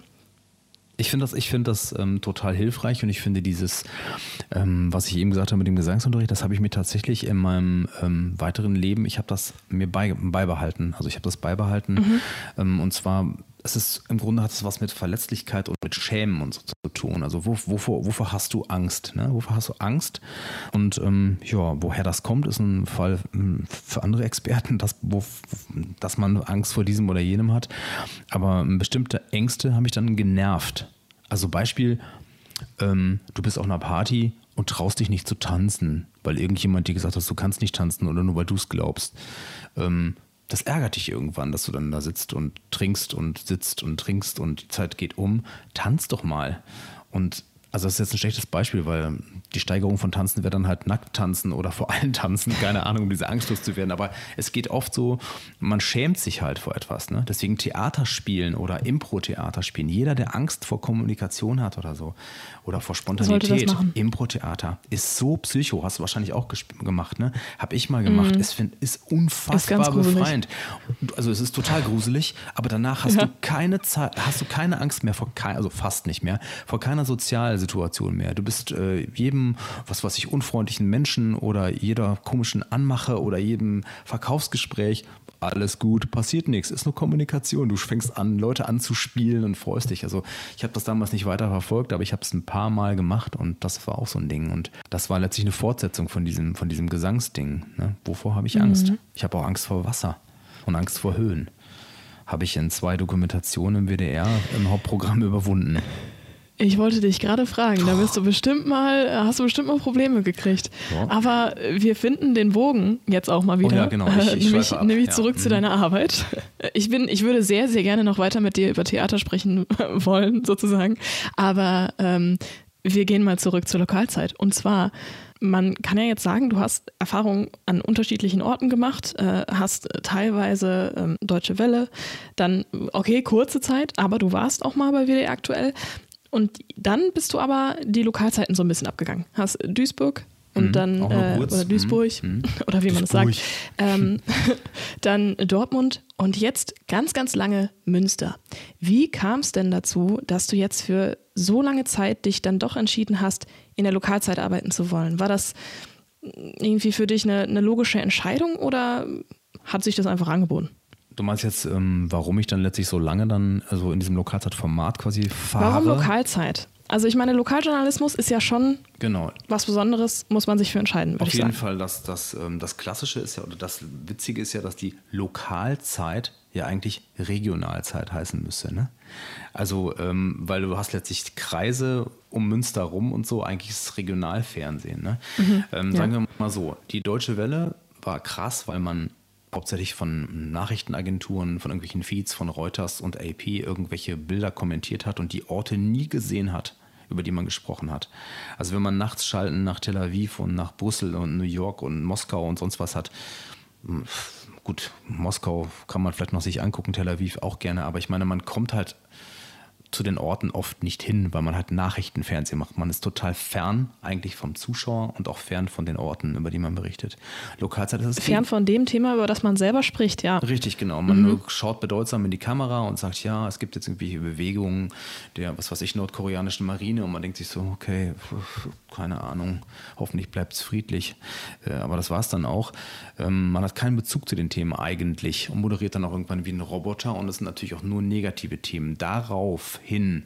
Ich habe ja vorher, bevor ich und auch zeitgleich zur Deutschen Welle als Reporter fürs Regionalfernsehen gearbeitet, äh, halt für die Lokalzeit Dortmund als Autor schon. Und ich habe irgendwann gespürt, okay, das ist irgendwie gesünder, das fühlt sich irgendwie gut an, das ist deine okay. Gegend, du kennst das irgendwie, du triffst die Reporter, die am Dreh waren oder warst selber einer oder auch als Moderator kennst du die Orte.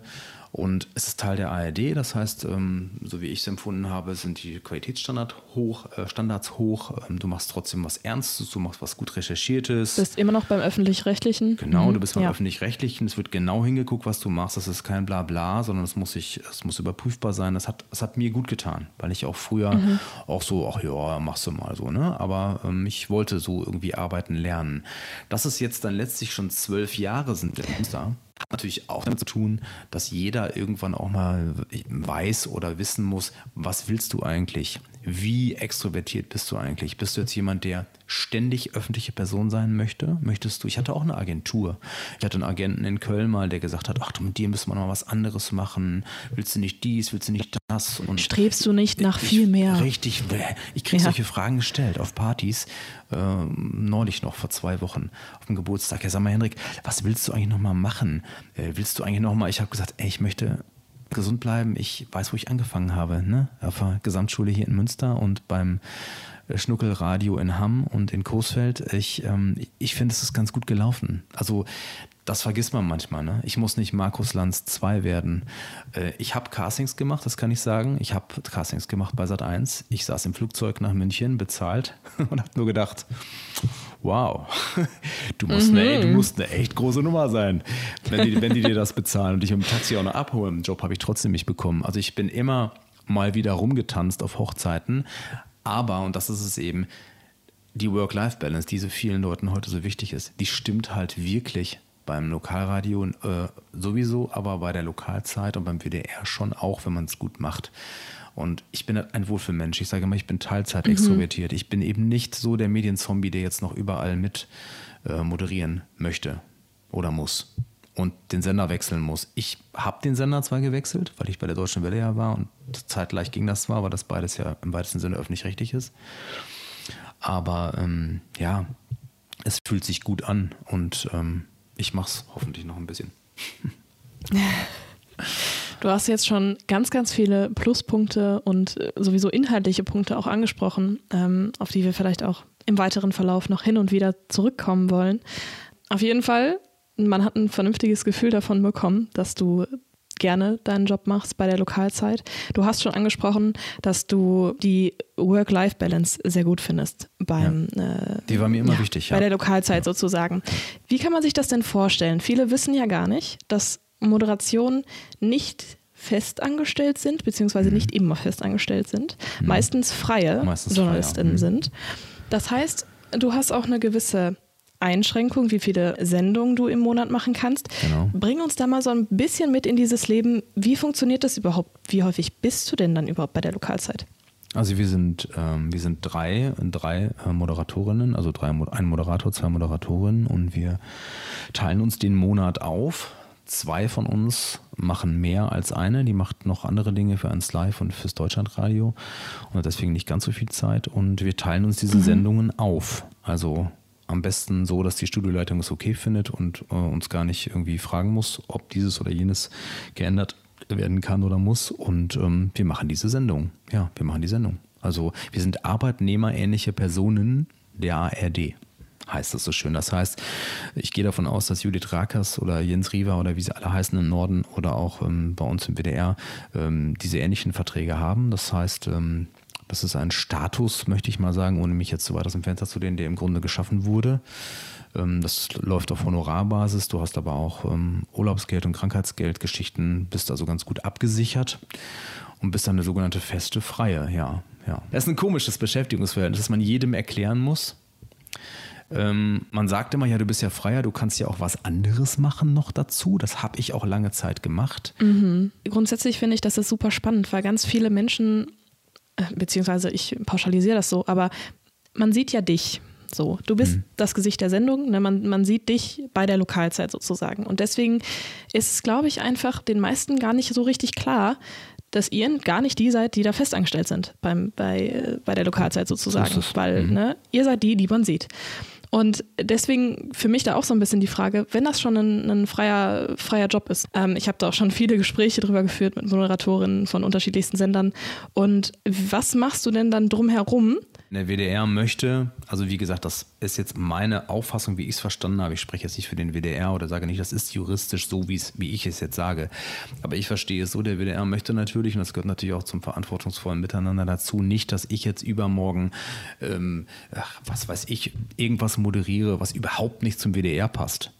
Also das große, das große Saufgelage in der Düsseldorfer, Ansta äh, Düsseldorfer Altstadt und äh, anschließend ähm, der Abend der Hooligans, äh, Dynamo Dresden gegen sonst was. Also verstehst du irgendwas, was überhaupt nicht passt mm, zum ja. Image des WDR.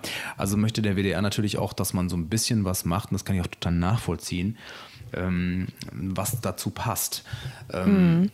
Das ist vielleicht auch ein bisschen der Grund dafür, warum viele auch im Haus dann bleiben oder ne, in anderen, in, vielleicht in, an anderen Orten, aber immer noch WDR bezogen. Ne? Richtig, mhm. WDR bezogen oder eben Deutschlandradio oder Radio Bremen oder so, weil das verträgt sich dann halt eben. Manche machen das extrem, es gibt natürlich auch prominente Beispiele, ich will jetzt niemanden anschwärzen oder auf niemanden zeigen, aber ja, wenn du halt Produktionsfirmen hast und, äh, und in der ARD eine große Nummer bist ähm, oder auch in einer der öffentlich-rechtlichen Anstalten, kannst du natürlich die arbeiten teilweise für Firmen oder auch Sender, wo man denkt so, hä? Wie geht denn das jetzt? Warum Wie geht das steht zusammen? derjenige mhm. jetzt irgendwie bei einer riesen Parteiveranstaltung oder bei der RTL-Spendengala oder bei Audi oder so und moderiert da vor 4000 Leuten? Warum? Und ich möchte nicht wissen, was er dafür bekommt, aber jetzt wird es langsam gefährlich für mich. ja, naja, aber sowas ja, kann man dann halt machen, ne? Ja, wenn man, man wenn man halt frei ist, ist man halt. Ich mache natürlich, ich mache natürlich auch, mhm. das muss ich schon sagen, ich habe natürlich, damit das nicht zu. Ähm, damit es nicht zu ähm, so klingt, als würde ich gar nichts tun. Ich habe natürlich mehrere Jahre auch Veranstaltungen moderiert. Ähm, mhm. Von Firmen mal oder von einer gesetzlichen Krankenkasse, Gesundheitstage in der Halle Münsterland, Forum ja, für ja. Schlafstörungen und so weiter. Ich habe also, hab solche Sachen schon mal gemacht, ähm, aber sie erfordern eben halt auch unglaublich viel Aufwand. Ähm, man darf auch nicht vergessen, das sind selbstständige Einkünfte. Das heißt, du bist dann doch eine kleine One-Man-Firma und ähm, Ja, ich, ich bin halt auch dann, muss ich ganz ehrlich sagen, auch nicht so scharf jetzt mir so die Taschen voll zu machen, aber dann habe ich, dass ich kein Geld mehr, keine Zeit mehr habe zum Leben. So bin ich einfach. Ich lebe nicht auf großem Fuß, muss ich dazu sagen, irgendwie. Habe ich noch nie so. Gut, über Gehalt jetzt hier zu sprechen, ähm, geht vielleicht auch ein bisschen zu weit. genau. Nein, aber ich, ich, ich meine, ich meine, es ist einfach, finde ich schon, also das ist eigentlich auch das, was ich sozusagen den Zuhörerinnen hier auch so ein bisschen bieten möchte, dass man halt mal so ein bisschen Einblick bekommt, mhm. äh, weil es ist einfach nur so eine Jobbezeichnung, so, ne? Moderation. Und viele, viele, die dann zum Fernsehen wollen, sehen erstmal nur den Moderator oder die Moderatorin Total. und denken sich dann, ach ja, das mache ich dann irgendwann. Und äh, ne, so, ein, so ein bisschen eine Reflexion zu haben, mhm. okay, was bedeutet das alles eigentlich drumherum, äh, ist ja schon irgendwo wichtig. Deswegen weiterführend auch noch die Frage, wenn du dann beim WDR bist, wenn du dann die Lokalzeit machst, wie sieht denn dann so ein Arbeitsalltag von dir aus? Also, was ist die erste Stunde? Was ist die letzte? Die ähm, erste Stunde ist um 12.30 Uhr. Aktuell ist das dann ein Teams-Meeting, ne? also ein online. Äh, Gibt es meistens eine Redaktionsbesprechung, ähm, ja, wo dann einfach geguckt wird, welche Themen sich fernsehmäßig umsetzen lassen. Also ähm, was ne, für den Tag. Was hat das Radio gemacht? Was hat WDR 5, WDR 2, 1 Live? Was lief so aus der Region? Was können wir fernsehmäßig umsetzen? Weil wir haben ja auch einige Kilometer zurückzulegen. Das vergisst man auch manchmal. Ne? Mal so von Münster nach Bocholt, bis man eben kurz zwei Stunden unterwegs und schlecht läuft. Hin und zurück. Und Im Tagesjournalismus. Im Tagesjournalismus, ne? Mhm. Und klar, man kann manche Sachen dann auch schicken übers Netz und so, aber trotzdem ist das oft aufwendig, es muss geschnitten werden, es muss den Qualitätsstandards natürlich auch entsprechen, sonst gibt es nachher wieder Haue zurecht. Und ähm, dann ist das im Grunde, der, der ganze Tag ist ein Abstimmen, ein Abstimmen ähm, von Redaktionen, von Reportern. Die fangen dann an, ihre Filme zu schneiden. Manches ist auch am Vortag schon fertig oder ist schon länger fertig, weil es was Zeitloses ist. Ich muss meine Moderationen dazu schreiben. Da kommt in der Regel ein Live-Studio-Gast ähm, zu einem Thema, was ich auch an dem Tag erst erfahre. Also Beispiel, wie alltagsfremd es jetzt für mich zum Beispiel manchmal sein kann. Vorgestern Thema Stoffwindeln. Und ich dann so, Alright. Denkst du so schön? Alright. Cool. Hallo Stoffwindeln, wieso nicht? Ähm, wie läuft das? Was ist wichtig? Klimaschutz, Materialien, Waschen, Energie versus Plastikwindel. Ich meine, so als Beispiel, ne? das ist jetzt nicht mein Alltag, Windel. Aber okay, da musst du dich da reinfräsen und musst Bescheid wissen, ungefähr. Bis zum Abend musst du es halt wissen. Ne? Musst mhm. es wissen, nebenbei. Ähm, dann hast du, dann wird dieser Studiogast aber plötzlich dann doch vielleicht mal wieder ausgeladen oder es kommt noch ein zweiter und es kommen noch ganz andere ähm, also, äh, Infos und Themen dazu. Das heißt, du hast einen ganzen Tag mit ungefähr acht Themen und eins davon ist das Studiogastthema. Da musst du im Grunde, wie man doof sagt, ähm, schussfest sein. Das passt im Moment überhaupt nicht in Sprachgebrauch. Ähm, also man muss einfach sicher sein und auch mal eine Nachfrage standhalten. Du musst Bescheid wissen. Gleichzeitig darfst du dich aber auch nicht komplett zuschmeißen mit Infos, das ist das Wichtigste bei dem Job, denn du brauchst dein Pulver abends. Ja. Du darfst dich nie, du darfst dich nie mit einem normalen, normalen Anführungszeichen, du darfst dich nie mit dem Redakteur, du darfst nie fleißiger sein im Alltag als der Redakteur, weil der hat andere Fähigkeiten, die du vielleicht auch mhm. hast, aber in der Funktion nicht hast oder zumindest nicht brauchst. Du brauchst abends volle, volle Kraft und dafür musst du dich manchmal schonen. Das hast du bei ja. mir vielleicht auch schon mal erlebt, als wir da zusammen äh, gesessen und gearbeitet haben. Da manchmal denkt man auch so, der Typ da, der verhält sich wie ein Praktikum, hat gute Laune, redet Blödsinn und so. Hm, ja, aber ich muss mich auch in gute Laune bringen, auch wenn ich mich vor zehn Minuten Absolut. noch total aufgeregt habe manchmal. Ne? Kommt auch vor. Weil du halt dann vor der Kamera und vor den Leuten stehst. Genau. Ähm, bevor wir zur tatsächlichen Sendung kommen, also mhm. nochmal so ein bisschen so ein Recap. Also du fängst dann um 12.30 Uhr, hast du gesagt? 12.30 Uhr. Mhm. 12.30 Uhr so. Texte schreiben, an. essen, 15.30 Uhr nochmal äh, nachfassen auch besonderes dann durch die Redaktionsleitung, die dann vielleicht sagt, oh nee, das gefällt mir nicht, der Bau der Sendung, mhm. wie es heißt. Und was passieren kann. Ja, Klar. Und dann heißt es, nee, mach mal das zweite Thema an eins oder noch den Studiogast weiter nach vorne. Da gibt es ja auch dann entsprechende Media-Analysen, wie eine Sendung zu bauen ist, damit sie gut funktioniert. Und ja, und dann denkt man, oh, alles gut. Und dann gibt es einen Anruf vom Reporter, der vielleicht um 5 Uhr sagt, oh nee, ich krieg das nicht hin, das werden keine drei Minuten, das werden höchstens 45 Sekunden. Oh, okay, dann fehlt uns was. Und dann nach hinten raus dann eben technische Vorbesprechungen, Regievorbesprechungen. Geht das, was wir uns erdacht haben, Hintergrundbilder, Einspieler und so weiter, technisch überhaupt? Dann muss ich irgendwann in die Maske. Dann gibt es noch eine andere Sendung, eine kurze Nachrichtensendung. Tick, tick, tick, tick, tick. Dann kommt die große Sendung und irgendwann ist es, es ist 8 Uhr und äh, um Viertel nach acht fahre ich vom Hof mit dem Fahrrad meistens. Ist dann dein, dein Arbeitsalltag vorbei? Acht Stunden Tag, ja. Ähm, das war jetzt ein Schnelldurchlauf. Ja, vorstellen, ich hab's noch, noch in den Knochen von vorgestern. Ja, ähm, ich wollte gerade sagen, äh, wenn man das mal beobachten möchte, was dann dabei rumkommt, du hast die ganze Zeit moderiert jetzt, mhm, also ja, die genau. letzte Sendung genau, gestern. Äh, von gestern. Dafür muss ich sagen, äh, wir, sind, wir nehmen am 26.05. auf, also äh, ich meine den 25. sozusagen, der hängt dir noch an den Knochen. Bisschen, ja. Ähm, ja, das, das wirklich eine Sache, die mir direkt eingefallen ist, als ich mir Fragen überlegt habe für dich, war, diese letzte halbe Stunde, dass das die Stunden, die halbe Stunde ist, die das Wichtigste am Tag ist. Wie geht's dir damit? Weil ich muss ja selber sagen, also so, wir nehmen jetzt, wir haben um 17 Uhr angefangen. Und wenn ich um 17 Uhr einen Podcast aufnehme, dann kannst du mich mindestens ab 12 für nichts mehr gebrauchen, weil mein Kopf dann schon da ist. Und ich denke, okay, jetzt kommt bald die Aufnahme und jetzt mhm. ist das bald und jetzt ist das bald. Und dann baut sich die ganze Zeit dieser Druck auf, um irgendwann dann halt am Abend noch eine vernünftige Leistung bringen zu können. Du hast schon mhm. gesagt, das ist echt eine Leistung. Zwischendurch muss man sich auch wieder ein bisschen mhm. beruhigen. Ähm, wie, wie hast, was hast du für ein Verhältnis dazu, dass die wichtigste halbe Stunde die letzte halbe Stunde deiner Arbeit ist? Die muss klar sein, du wirst als Moderator ausschließlich an dieser halben Stunde gemessen. Natürlich auch mhm wenn du jetzt in der Redaktion äh, zu Hause bist, natürlich auch an anderen Sachen, aber wirklich ausschließlich. Die Leute sagen nicht, ach, heute, heute Nachmittag in der Konferenz, da hat er mal eine tolle Idee gehabt. Und bei dem Schnitt, wie konstruktiv und wie freundlich du warst. Nee, mhm. die Leute sagen so, boah, was war der schlecht gelaunt. Der hat sich achtmal versprochen. Und diese gottverdammten Vans, die sollte man nicht mehr tragen in dem Alter. Fürchterlich, die Haare. Meine Frau sagt immer, also ich meine, sowas kommt ja, ne, jeden Tag. Also bei jedem jeden Moderator, Tag. jeden Tag. Und man muss unglaublich viel Energie, äh, negative Energie wechseln, beziehungsweise sie wird freundlicherweise von einem ferngehalten. Aber also um auf die Frage zurückzukommen, die halbe Stunde, ja, also ähm, wie gesagt, das, also ich wiederhole mich vielleicht teilweise, aber du musst dir wirklich sagen, hör auf, mittags zu viel nachzudenken. Sonst hast du das Pulver abends nicht. Und dazu gehört natürlich auch, hm, ja, vielleicht so ein gewisser Mut zur Lücke. Das muss man lernen. Ich war sicherlich mhm. vor zehn Jahren oder vor acht Jahren viel nervöser. Wenn ich da gemerkt habe, oh, heute Abend kommt jemand oder ich muss heute irgendwie Minister interviewen, kommt ja auch mal vor, ne? Ähm, oder auch mhm. früher bei der Deutschen Welle. Ich bin gestorben. Wir hatten vier, aber wir bleiben jetzt mal bei der Lokalzeit. Da hatten wir ja vier, vier Sendungen in einer Schicht, ne? Das war für mich auch wichtig, das vorher gemacht zu haben. Vier Sendungen hintereinander bis vier Uhr nachts sieben Tage danach geht es einem auch gut. Ne? Holy. Ne? Alt, ja. Hallo Alterungsschub. Ja, ja, ähm, oh Gott. Das war schon viel anstrengender, aber hier ist wirklich dann wirklich die Kunst zu sagen, so, nö, ich telefoniere jetzt. Ähm, mit meinem, Lieb mit meinem Lieblingsmensch oder ich äh, gehe jetzt mal zum Kollegen, der hat eine neue Gitarre, die hat er heute mitgebracht. Dann setze ich mich mal fünf Minuten äh, in den Schnittraum und spiele mit dem diese neue Gitarre. Und wenn jemand sagt, wo ist denn der mhm. Hendrik, wieso ist der nicht am Platz? Dann muss man auch mal sagen so, ich, Wieso ist der nicht nervös? Wieso ist, wieso der, ist der nicht jetzt schon am Feuer? Der muss doch jetzt dabei sein ja. und so. Ja, der, ich, dann, dann sage ich aber auch mal so, ich brauche das gerade. Das hört sich jetzt wirklich an, als wenn man äh, ein, ein, Superstar, das das rausnehmen könnte. Ne? Aber ich habe es auch oft erklärt, ähm, mhm. warum ich das manchmal brauche, diese Pausen, das ist einfach so ein Stopp. Ne? Ich brauche jetzt diese Positive Vibrations und das Hochholen von solchen guten Erinnerungen überhaupt, aber auch vom Tag, ähm, die geben mir manchmal dann abends die Kraft.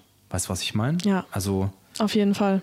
Mhm. Ähm, wenn der ganze Stress dich schiebt, dann versagst du vor der Kamera. Mhm.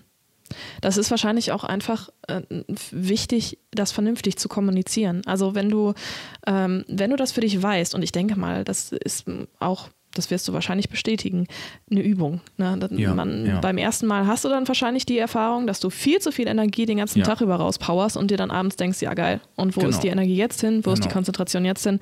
Es ist ganz viel Übung. Du machst das jetzt schon sehr lange, du weißt, ne, wie, wie viel Energie du brauchst, kannst du das einteilen, aber das vernünftig zu kommunizieren ist dann wahrscheinlich auch einfach ganz, ganz wichtig. Ne? Auch super schwer. Du brauchst natürlich auch Leute, die dich das machen lassen und die dann mhm. auch von ihrer Seite her auch professionell sind. Also wenn du jetzt jemanden hast, der ähm, dich nicht leiden kann oder der, der, der das anders versteht und der dich von morgens bis abends oder den ganzen Tag nervt und da muss man doch mal freundlich sagen, so ich bin nicht faul, ne? ich arbeite schon gerne und helfe gerne mit und bin überhaupt keiner, der sagt, ich bin irgendwie hier die Supernummer, ich brauche das nicht machen. Ich kümmere mich um alles. Ich hole auch jedem einen Keks aus der Kantine, aber ich brauche halt, ich muss in den Flow kommen.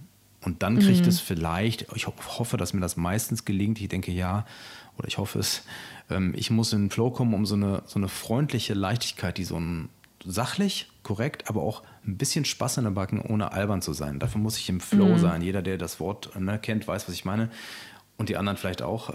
Und das muss eben, ja, das, das, ich muss mich da reinbringen und das kann ich aber auch. Auch wenn ich schlechte Laune habe, sage ich so, komm, jetzt geh, freu dich, es ist schön, dass du das machen kannst. Hast du dafür Rituale? Gibt es irgendwelche Dinge vor der Sendung, weiß ich nicht, Musik hören, wie auch immer, dich nochmal wirklich immer zur gleichen Zeit irgendwie hinsetzen und ausruhen? Hast du Rituale, bevor du in der Sendung startest? Gibt es da sowas? Ich Tägliches? habe, ich habe keine, keine festen Rituale. Ähm, außer wenn es äh, zu stressig wird, also so richtig stressig wird, das kann ja mal passieren, ne? dann ist echt nicht mehr lustig, dann wenn Computer abschmieren und äh, Leute rumschreien, äh, weil sie denken, wir gehen gleich wirklich nicht auf Sendung in, in, in 120 Sekunden. Ähm, so gut, so kurz vor der Sendung bringt es dann auch nichts mehr, aber ich neige dazu, wenn es wirklich brennt, dann ganz ruhig zu werden und dann mir zu sagen, es wird niemand operiert, es ist kein Krieg, Gott sei Dank Du sprichst in ein Loch und erzählst Menschen, wie der Tag war. Flipp nicht aus und freu dich, dass du das machen darfst. Mach. Denk an deine Haustiere, an deine liebsten Leute, die dich umgeben. Es hört sich echt wirklich an wie äh, Meditation, was ich gerade vor mir gebe, aber sowas ist es schon irgendwie. Dass man ja. sich schüttelt und sagt so, hallo, es ist keine Prüfung. Du fliegst nicht raus, wenn du dich dreimal versprichst oder so und sei, entspann dich.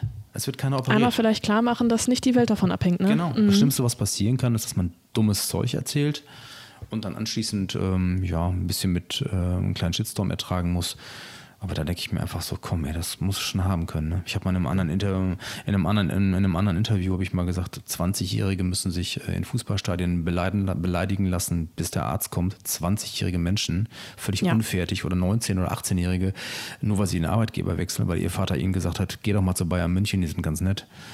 Und du wirst beschimpft überall, ne? Also dann werde ich das schon ertragen können. Ne? Aber rein und raus, also hier rein, da raus, ne? Ja, manchmal ja, manchmal nicht. Ich hatte gerade gestern so einen Fall, wo ich dachte so, wie kann man so drauf sein?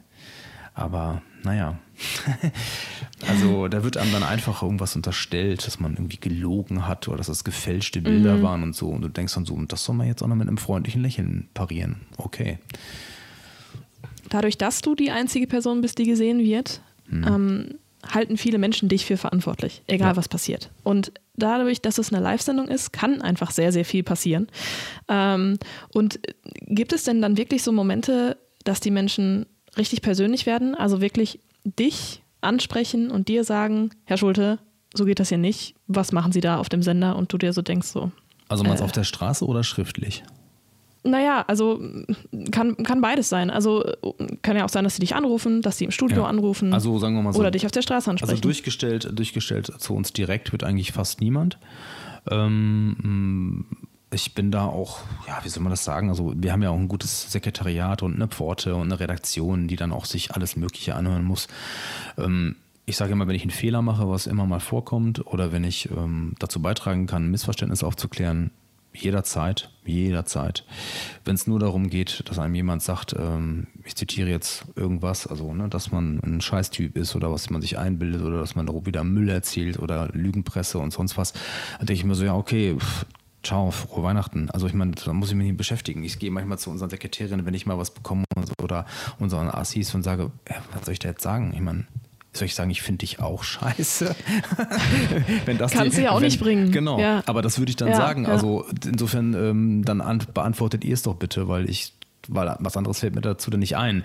Ähm, aber das heißt nicht, dass man nicht kritikfähig und willig ist. Also man kennt das ja aus Social Media auch, wo ich ja völlig raus bin seit fünf Jahren. Sage ich mal so, anonymes Pöbeln kennen wir alle. Ne? Mm. Von den üblichen Verdächtigen aus allen möglichen Richtungen denkt man so, mein Gott, das muss man haben können. Da tun mir manchmal unsere Facebook-Leute echt leid, was die sich alles, ja, was sie da alles oh, wegsch ja. wegschieben müssen. Fürchterlich, da bin ich, da habe ich nichts mit zu tun. Leute auf der Straße, klar. Aber dann trauen sie sich dann, was heißt trauen sich nicht mehr? Nee, keine furchteinflößende Erscheinung, aber da bin ich dann schon irgendwie auch direkt, also wenn mir jemand sagt, Herr Schulte, was haben Sie denn in Ihrer Sendung gestern für ein Scheiß erzählt, zum Beispiel. Das kann ich nicht anders sagen. Sowas kommt selten vor, manchmal. Dann sage ich als erstes so, das ist nicht meine Sendung, schön wär's. Ich präsentiere, mm. die, ich präsentiere die Arbeit von 80 Menschen für, die, für diese Region und äh, bin einer von dreien. Wer hat denn was gesagt? Ja, in ihrer Reportage hat. Das und da ist, denkt man ja. so, diese Reportage hat ein Kollege gemacht, den ich, der irgendwie 35 ist und seine Arbeit gut macht. Wenn Sie mit dem Text nicht einverstanden sind, kann ich gerne ihm das ausrichten. Aber ich bin noch nicht für den Text von der 35-jährigen Kollegin verantwortlich, die ihren Beitrag gemacht hat. Und das ist schon manchmal ein bisschen komisch, aber wie gesagt, das muss man haben können und wir, wir tun ja im Grunde wenig Leuten was. Wenn ich jetzt ein Oliver Pocher wäre, der auch Leute aufs Korn nimmt, aufs Übelste, dann wissen wir, wie das enden kann. Ne? Dann kann man nochmal Ärger kriegen. Ähm, das ist bei uns nicht der Fall. Ich muss dazu sagen, also wir haben ein Vorgespräch in der Öffentlichkeit gemacht mhm. und ich, ich war wirklich überrascht, davon, dass äh, selbst in diesen paar Stunden da äh, es schon Menschen gab, die dich angesprochen haben. Und dann, da ist mir das wieder so bewusst geworden, mhm. ähm, wie krass das eigentlich ist, dass, dass Leute dich nicht nur zum Gesicht der Sendung, sondern zu wirklich zu der verantwortlichen Person machen teilweise. Ja. Ähm, meine Frage an dich, äh, bereust du es dann manchmal? Die Moderation gewählt zu haben, weil letztendlich das mhm. ist dann sozusagen deine, deine Karte dafür, die du gezogen hast, als du mhm. gesagt hast, jo, ich mache jetzt die Moderation, ich setze mich jetzt auch mit meinem Gesicht vor die Sendung. Also eine Zeit lang muss man ja wohl irgendwie doch wie sagt man, Fame geil gewesen sein. Also irgendwann muss man ja mal gesagt haben, so, oh, ich finde das irgendwie toll. Ich moderiere mich jetzt morgens vom Spiegel an und ich, irgendwie muss es mich ja doch nach vorne gezogen haben. Aber ich sag schon bei mir, ich bin schon Teilzeit extrovertiert. Wenn ich sagen würde, es nervt mich nicht, manchmal würde würd ich lügen, es nervt mich manchmal schon, aber dann denke ich mir, es reißt sich immer zusammen, ja. Also wie viele Jobs also welcher Job hat schon keine Nachteile? Jeder Dorfarzt, mhm. jeder Busfahrer, jeder Taxifahrer, jede Taxifahrerin, jede, alle werden mal angesprochen, die irgendwie vorne stehen. Ne? Und was ich schon krass finde, ist, wenn man überlegt, dass so eine Sendung wie die Lokalzeiten, die haben ja teilweise Marktanteile von über 30 Prozent. Ne? Und wenn du das mal vergleichst, wenn du zum Beispiel so eine Serie nimmst, was weiß ich, Game of Thrones oder sonst was, irgendwas, was super bekannt ist und was ganz viele Millionen Zuschauer das kann man überhaupt nicht damit vergleichen, was wir hier machen. Das ist eine kleine Nachrichtensendung, ein kleines Regionalmagazin. Aber 30 Prozent Marktanteil, diese Leute wohnen ja hier. Das heißt, die ja. Wahrscheinlichkeit, dass du erkannt wirst, ist, äh, ist hier fast höher als das, äh, was weiß ich, äh, Ed Sheeran erkannt wird oder so. Weil die, ne? Also das ist schon so, ja, dass, man, dass, man, sich mal beobachtet fühlt und das führt durchaus, also wenn wir jetzt äh, in die Psychotherapie übergehen wollen, das führt durchaus schon zu Konflikten auf oder zu komischen Feelings schon manchmal so, ja, im Alltag. Allein, weil ich es auch manchmal vergesse. Ich frage mich manchmal, was guckt der mich so an? An einem schlechten Tag. Ne? Bist schlecht aufgestanden, hast Kopfschmerzen. Wer soll ich denn sein? Hast Migräne, Migräne und hast irgendwie gestern moderiert und hast zufällig mal ein Jackett an, was ich privat eigentlich fast nie trage, aber du siehst, kommst, sage ich mal, dann im On-Air Outfit etwas näher als sonst. Und dann guckt dich jemand an. Meistens gucken die ja freundlich, aber manchmal auch nicht. Was will der von mir? Es guckt der so. Aber es kann natürlich auch anders sein. Stell dir vor, dich guckt jemand an und denkst so, sie kennen mich bestimmt aus dem Fernsehen. Ne? Und dann so, äh, nee, ich glaube, nee, aber nee, aber sie haben mich zugeparkt, ne? Ach so, ja. Dann denken die auch, wie, äh, ja, eitel ist er denn? Also du machst eigentlich irgendwie immer alles falsch. So Autogramme noch dabei ja. haben. So, ah, wollten sie gar nicht. Oh, okay. Genau, genau. Oder du sprichst, oder jemand schiebt sich an dir vorbei, spricht mit dir an, an einer Theke eines Clubs in Münster und du denkst so, ja, äh, plötzlich kommt jemand von der anderen Seite und sagt, äh, Entschuldigung, äh, das ist meine Freundin, die ist verheiratet und du so, äh, cool für sie, ich mach gar nichts. Also wenn du nicht so wirklich so ein Sozial Tank bist, dem was alles egal ist, das kann dich schon auch mal stören, so, ne? Weil mhm. alle denken halt, äh, ja, was auch immer alle denken, weiß man nicht. Du weißt, was ich meine. Es kann schon einige Konflikte geben, so, ja. Auf jeden Fall, ja. Ja, und du hast es gerade auch schon angesprochen, dass du jetzt ewig, seit fünf Jahren hast du gesagt, ne, nicht mehr bei Social Media bist. Ja, seit ungefähr ja, ja. viereinhalb, fünf. Mhm. Hängt das damit unmittelbar zusammen oder war das eher so, nee, interessiert mich nicht? Äh? Ich habe eine Zeit lang, ähm, das war vor allem Facebook und ein paar Business-Netzwerke, ich habe ähm, das eine Zeit lang gemacht und ähm, ich kann das, was ich mache, so wie ich als Person und als Mensch bin, nur dann machen, wenn ich wirklich auch Distanz dazu kriege. Das heißt, wenn ich aus dem Fernsehsender rausgehe, gibt es für mich gar nichts mehr. Da gibt es für mich äh, E-Gitarren, Musik, Natur, Ruhe, Bulli fahren, raus. Um dann wieder mhm. das, den Kopf zu löschen oder das, was drin war, und am nächsten Tag wieder ausgeruht dahin zu gehen. Social Media oder insbesondere damals Facebook, das hat dazu geführt, dass ich danach Nachrichten hatte von Kolleginnen zum Beispiel, die gesagt haben, hey, wieso hast du denn das irgendwie so oder so moderiert? Ich habe dir doch die und die Zahl da reingeschrieben, das war doch gar nicht die Zahl. Über Social Media? Ja. Weil man natürlich okay. schwer, weil ich nicht getrennt hatte und natürlich mit meinem Klarnamen dann irgendwie da unterwegs war und dann, ja, und dann kommen Freundschaftsanfragen von, was weiß ich, ähm, xy53.de äh, möchte in eine Freundschaftsanfrage und denkst, wer ist das? Oder und, und, und du, du bist dann wirklich öffentliche Person und Leute sind dann beleidigt oder du triffst Menschen beim Einkaufen, redest mit denen dreimal und oh, drei Worte, lässt jemanden vor der Kasse und, und hast auf einmal eine Freundschaftsanfrage. Und du denkst, wer ist das? Dann, es ist auch schon irgendwo ein bisschen übergriffig, oder? Ja, also, das ist, gehört, würdest du das so gehört dazu, aber ich habe für mich einfach entschieden, dass ich das so nicht mag. Ne? Oder wenn man in einer, in einer glücklichen Beziehung äh, lebt und ähm, äh, dann gibt es ja auch immer viel Eifersucht. Wer ist das? Wer ist das denn? Und ich kam mal gar nicht mit zur Ruhe. Dann habe ich gedacht, was bringt das überhaupt? Und dann hat ausgerechnet, ähm, haben ausgerechnet ganz junge Studentinnen bei uns, äh, die dann auch ausgestiegen sind äh, bei Facebook ich habe gesagt, okay, wenn die das macht, dann bin ich jetzt nicht irgendwie äh, lang, alt und langweilig, wenn ich das auch nicht mehr mache. Und meine Freundin hat es mittlerweile auch nicht mehr. Mir fehlt es nicht.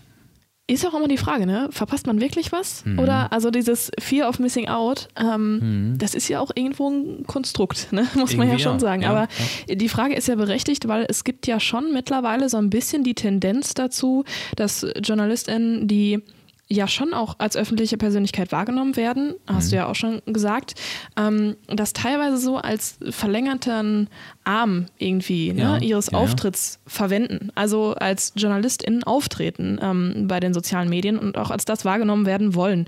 Also dementsprechend äh, ist das ja schon irgendwo eine Frage, ne? ob man das dann macht, um, um sich selbst noch irgendwie genau. zusätzlich, nicht, nicht jetzt negativ gemeint, aber noch ein bisschen Macht ne, über, über die Zielgruppe Klar, vielleicht auch zu Wir haben ja auch, mhm. ja, es gibt ja auch bei uns viele, äh, viele Journalistinnen, die, ähm, die auch ähm, und auch Journalisten, die natürlich äh, einfach recherchieren auch über Facebook. Es ist ja auch ein super, eine super mhm. Möglichkeit, um ja. zum Beispiel, wenn Twitter.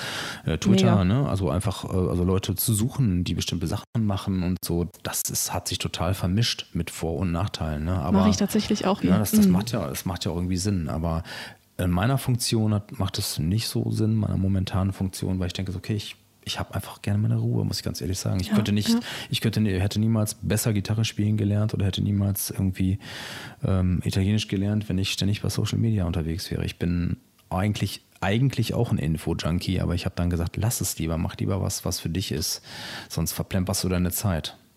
Ja. Mhm. Und du hast das jetzt schon so ein bisschen angeteased gerade, dass ähm, du gerne den Job beim Job lässt, sozusagen. Also so, sobald du das Studio dann verlassen hast, lieber was anderes machst, mit dem Bulli rausfährst, äh, fährst, äh, in, die, in die Natur vielleicht auch ein bisschen gehst.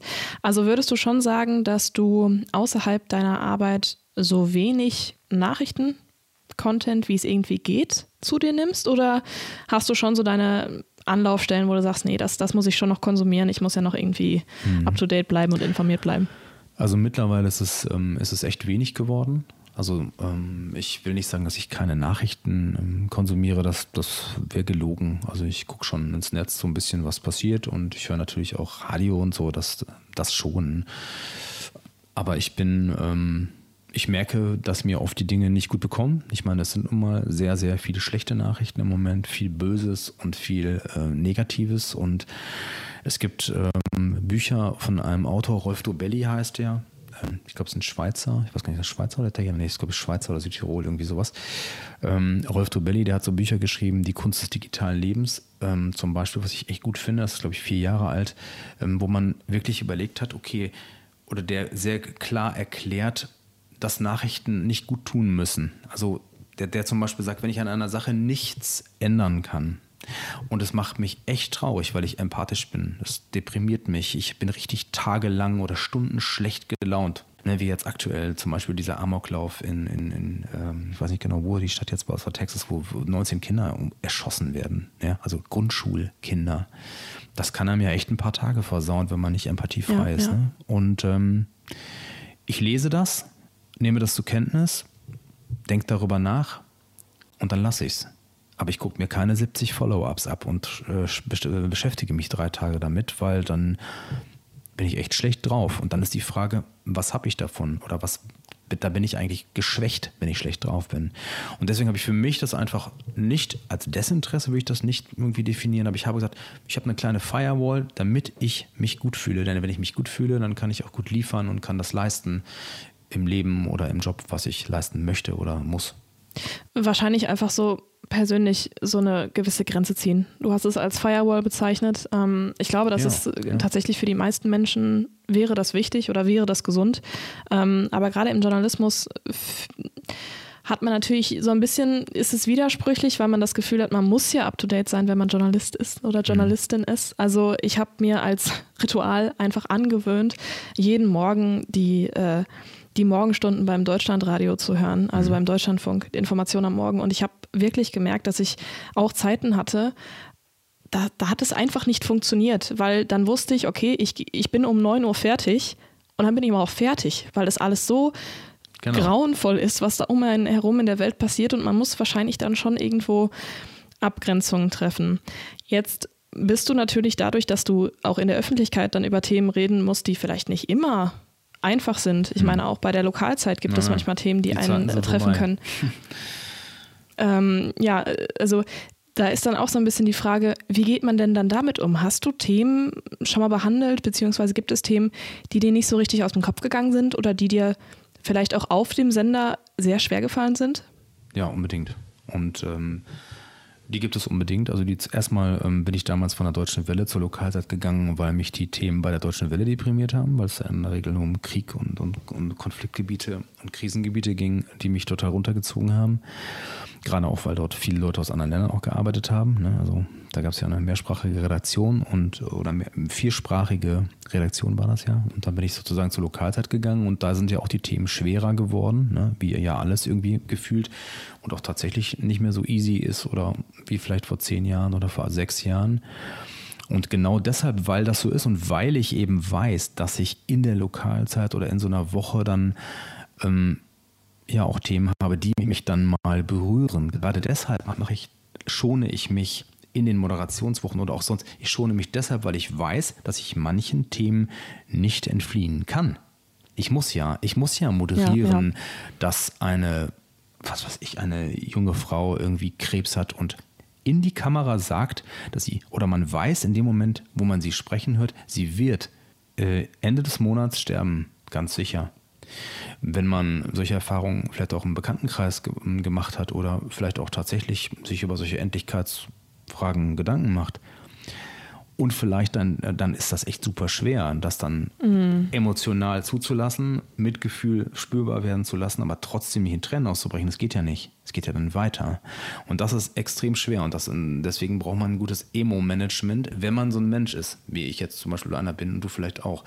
Wenn man natürlich so ein abgezockter Nachrichtenroboter ist, der alles in die Kamera ballern kann, was passiert ist, habe ich auch eine Zeit lang gemacht, musste sein, ging nicht anders, dann ist es was anderes. Aber das ist halt echt schwer. Und damit ich das überhaupt hinkriege, ähm, ja, schone ich mich in anderen, in anderen Momenten, damit ich die Kraft habe. Also Management, ne? Kraftmanagement letztlich. Mhm. Also, also ist das, ist das so ein bisschen deine Art und Weise, dann auch auf dem Sender damit umzugehen, dass du sagst, okay, in der halben Stunde lasse ich das auf mich einprasseln, drumherum mhm. mache ich das nicht? Oder hast du auch tatsächlich in der Sendung oder wenn du mit diesen Themen kon konfrontiert wirst, hast du da auch Mechanismen, wie du damit umgehst? Ähm, also wie du es auf mhm. den Sender bringst dann? Mhm. Ähm sagen wir mal so, ich muss manchmal aufpassen, dass es nicht zu sehr an mich rankommt, ja. Dann, ähm, dann wird man vielleicht auch ein bisschen zum Roboter und ähm, tja, richtige Mechanismen. Also ist es für mich alles eine, ein, ein, ein, ein, ein Management von, von, von Gefühlen. Also etwas zuzulassen und gleichzeitig muss man auch sagen, wenn man merkt, es steigt an einem auf, dass man denkt, ruhig, durch, nicht durchdrehen jetzt, nicht durchdrehen. Dann denke ich an Dinge, die schön sind.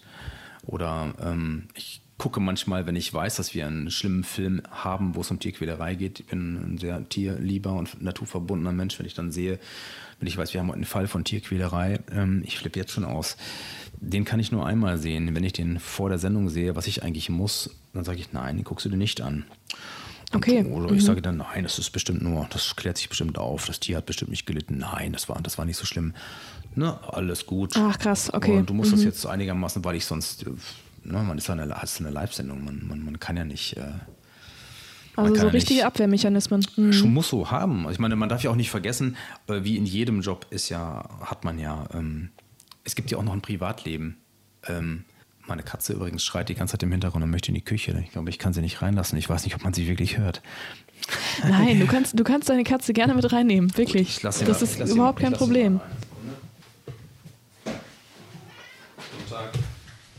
Ja, Du hast schon beschrieben, so, so ein paar Mechanismen damit umzugehen hast du auf jeden Fall. Ähm, Und die Frage ist dann ja auch, die Sendung geht ja dann auch weiter. Ne? Das ist ja, ist ja auch sowas, was du gesagt hast. Wenn du dich dann zu sehr dann davon ablenken lässt, du musst ja auch irgendwie weiterkommen. Wie ist es denn dann zum Beispiel, wenn du, äh, wenn es eine Nachricht gibt, die dich betrifft oder wenn, also, also jetzt eine emotional trifft ähm, oder wenn du einen ähm, Beitrag abmoderierst und danach kommt ein zum Beispiel buntes Thema, also ein leichteres Thema, ein, vielleicht ein humorvolles Thema.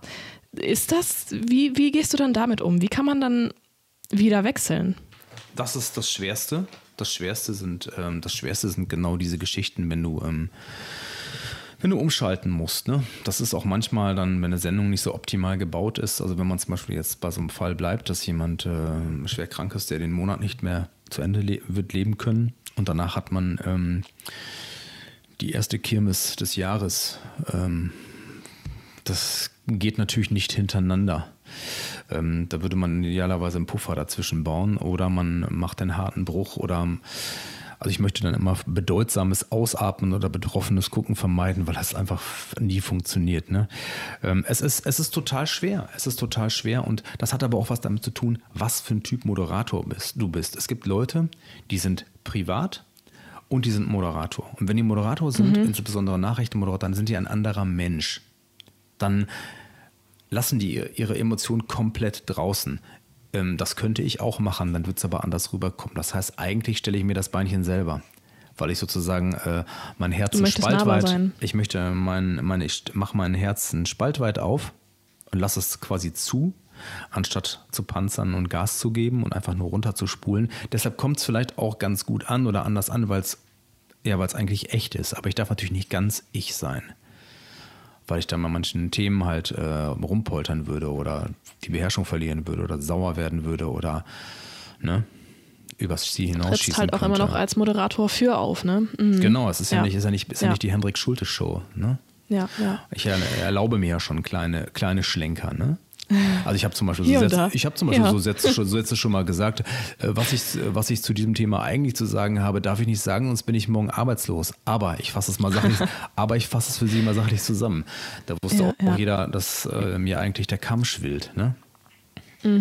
Aber sowas finde ich ja eigentlich immer sympathisch. Also ich ähm, finde es sehr sympathisch, wenn, wenn Moderatoren dann auch mal durchblicken lassen, dass sie Menschen sind, ähm, weil das sind wir nun mal alle, ja, ne? unbedingt. Ja. Ähm, ja, Ist und gerade in einer ne? Live-Sendung. Ist gefährlich. Klar, Ne? klar. Es ist gefährlich und es wird auch nicht von allen Sendern und äh, von allen Teams dann halt auch unterstützt. Ne? Das ist Genau. vielleicht auch nochmal wichtig Genau. zu sagen. Da muss man halt auch schon irgendwo eine gewisse Verständigung ne, mit, mit Vorgesetzten oder mit Teams halt haben, damit dann Genau. nicht am Ende du dann wirklich gefeuert wirst. Ne?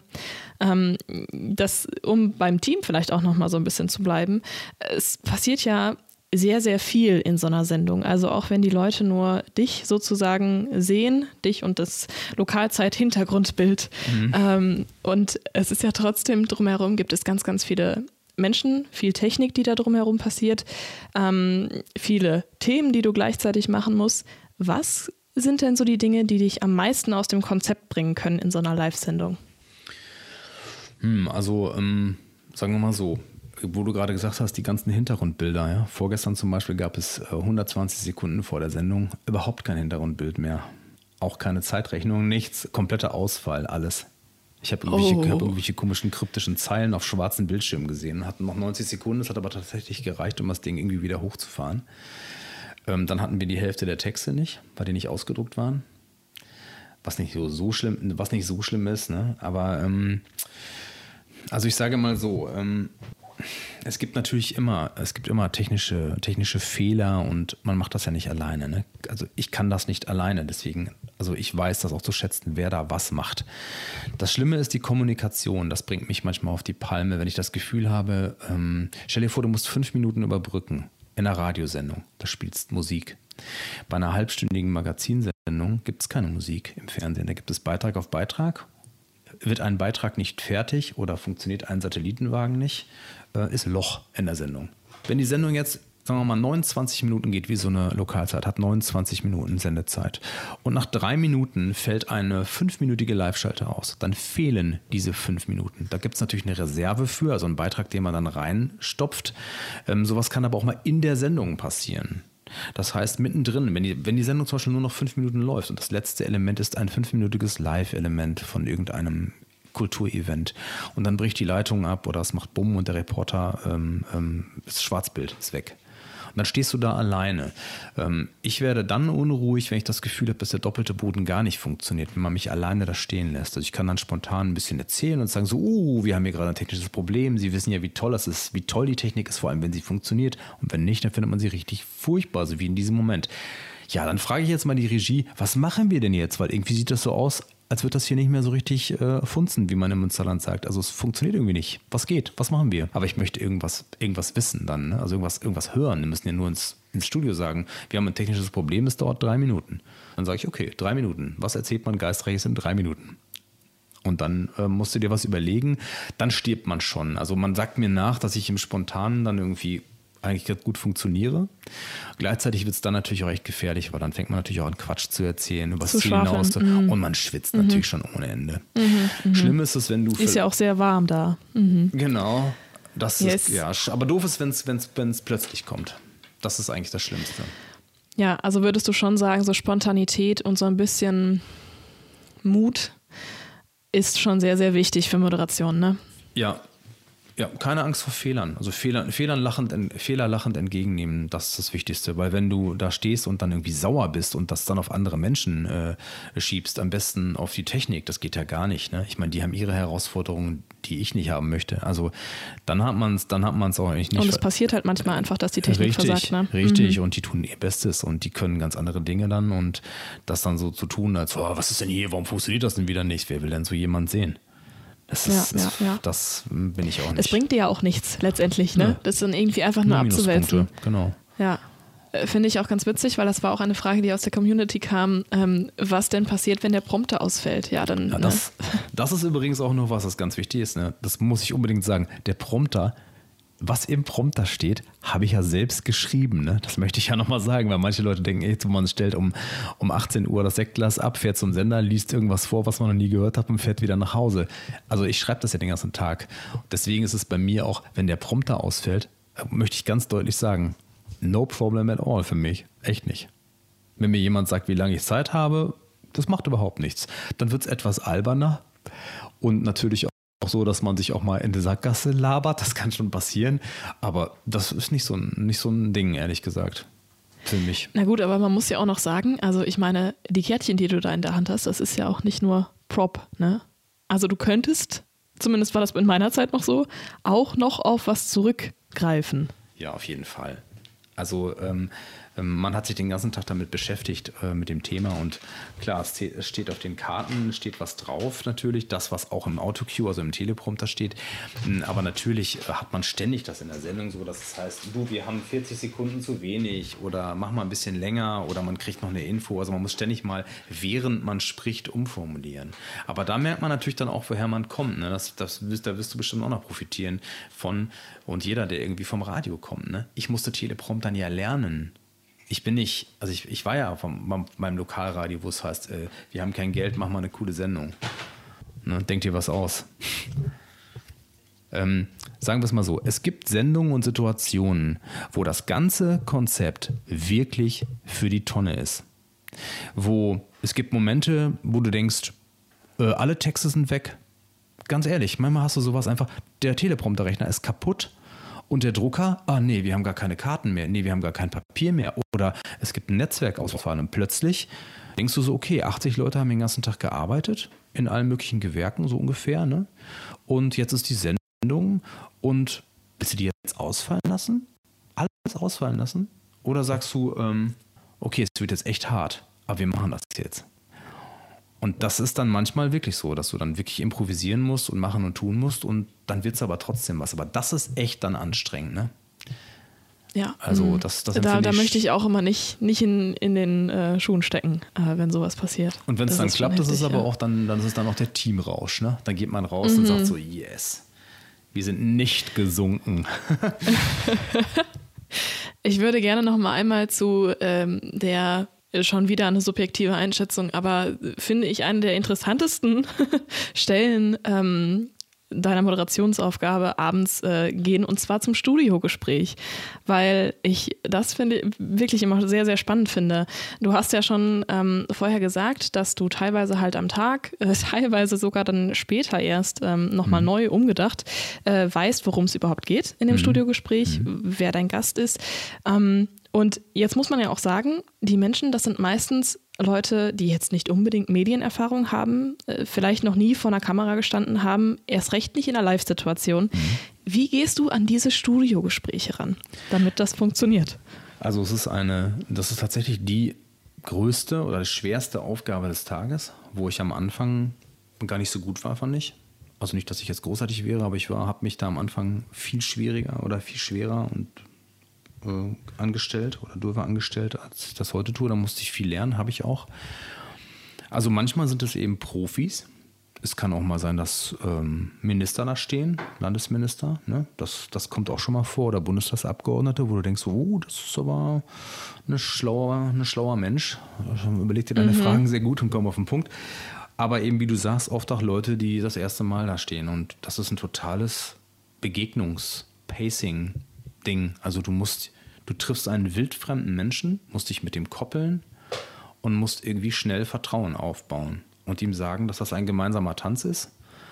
Ähm, du musst ihn davon überzeugen, dass es ein faires Gespräch wird. Versuche ich zumindest immer, ihn davon zu überzeugen und dass man das zusammen macht. Die jemand, eigentlich muss man sich die Hand geben und sagen, komm, wir machen das jetzt zusammen. Und du musst jemandem gleichzeitig auch Angst nehmen und das ist eine totale Herausforderung, weil du erst um, du musst dir überlegen, die Sendung fängt um 19.30 Uhr an und um 18.45 Uhr triffst du einen wildfremden Menschen, der ein unfassbares Druckerlebnis gerade hat. Ne? Der Angst mhm. hat, sich vielleicht zu blamieren vor Kollegen, vom ganzen Dorf, vor der ganzen Stadt, vor der Uni, vor der Hochschule, vor seinen Freunden.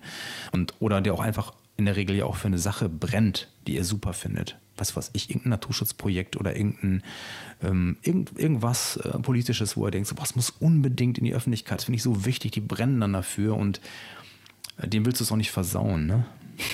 Gleichzeitig darfst du dich auch nicht voll gemein damit machen, aber das ist total anstrengend. Und deswegen ist das zum Beispiel so ein Punkt, ähm, also es gelingt immer und es ist eigentlich auch fast eine der, doch das ist fast die größte Freude, wenn, dann, wenn da jemand wie Espenlaub ankommt und sagt, ich kann mich nicht sortieren, ich weiß nicht, was ich sage, was sagen Sie dazu und so. Und wenn man denen dann wirklich sagt, passen Sie auf, es ist nur Fernsehen, das ist total, der Fernsehalarm ist für Sie total egal. Sie haben viel mehr Ahnung von dem oder dem Thema und ähm, lassen Sie mich einfach Sie ein bisschen freundlich leiten. Ich sage Ihnen ungefähr, wo die Handyreise geht. Dann fühlt sich das gut an, das macht Spaß. Und niemand lässt sie hängen. Und der ganze Druck, dass das doof laufen kann, das ist mein Problem. Wenn es nicht läuft, sagt niemand da draußen, was für ein unsympathischer Studiogast, sondern alle sagen so, warum lässt der die so hängen? Was soll die Frage? Die habe ich gar nicht verstanden. Da, das muss man dann halt nehmen und das oder ertragen und das macht total Spaß eigentlich, wenn man sich danach abklatscht und sagt, wie gut sie waren.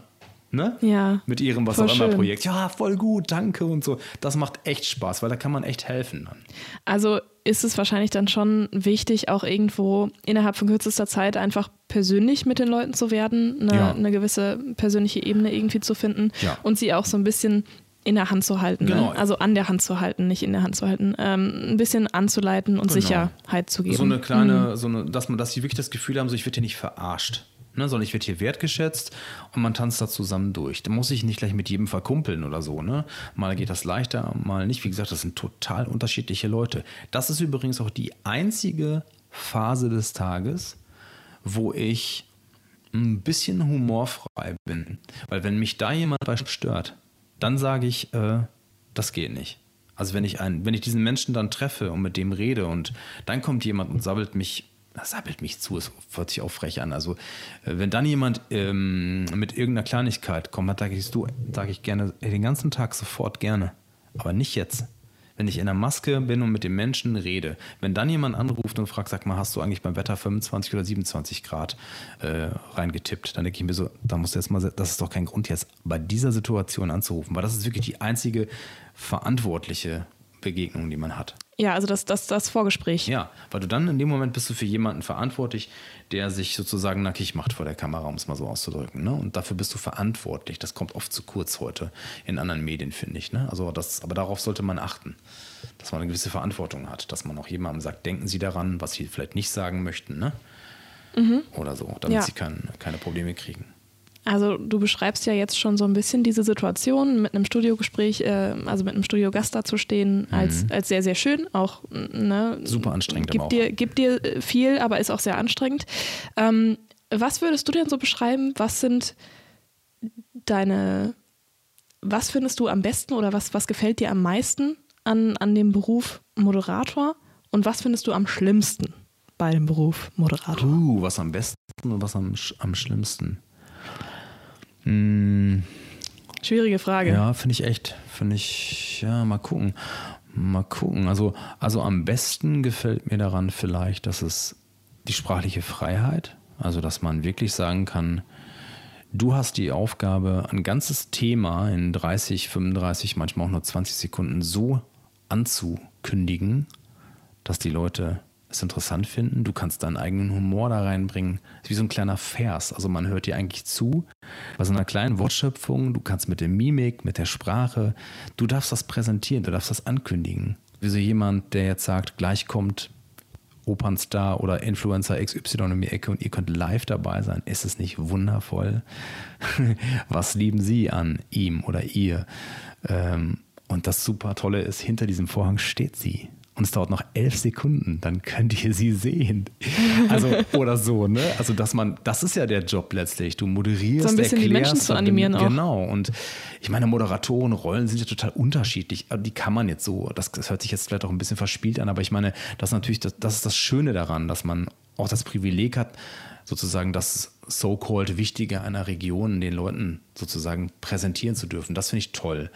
Ähm, ansonsten was nicht so gut ist, ist natürlich, dass es ein bisschen an der Oberfläche bleibt. Also du musst jeden Tag oder ich zumindest lehre jeden Abend meinen Kopf komplett mit dem, was ich am Tag erlebt habe. Manchmal fragen mich, äh, fragt mich jemand aus der Familie, ähm, was hast du eigentlich heute in der Sendung gehabt?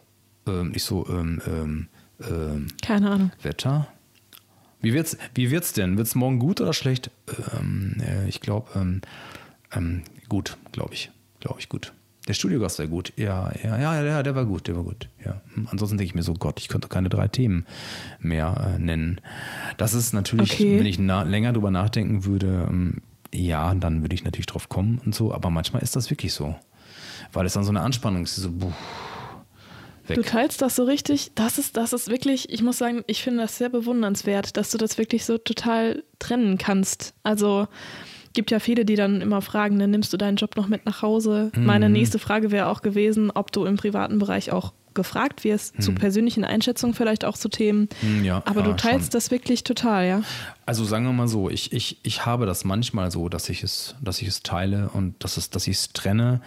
Ähm, gelingt mir natürlich nicht immer. Das wäre jetzt auch, also da du jetzt gerade gesagt hast, bewundernswert. Also ich habe mir das so angewöhnt, ähm, weil es mir so gut tut, wenn ich es so mache. Aber es gibt natürlich auch Tage, wo man sich total aufregt oder wo man auch mit Darstellungen, die man auch nicht mm, rüberbringen soll oder macht oder tut oder mit Themen nicht einverstanden ist und sich aufregt oder über Ungerechtigkeiten oder über alles Mögliche. Ne? Also manchmal gelingt mir das auch nicht.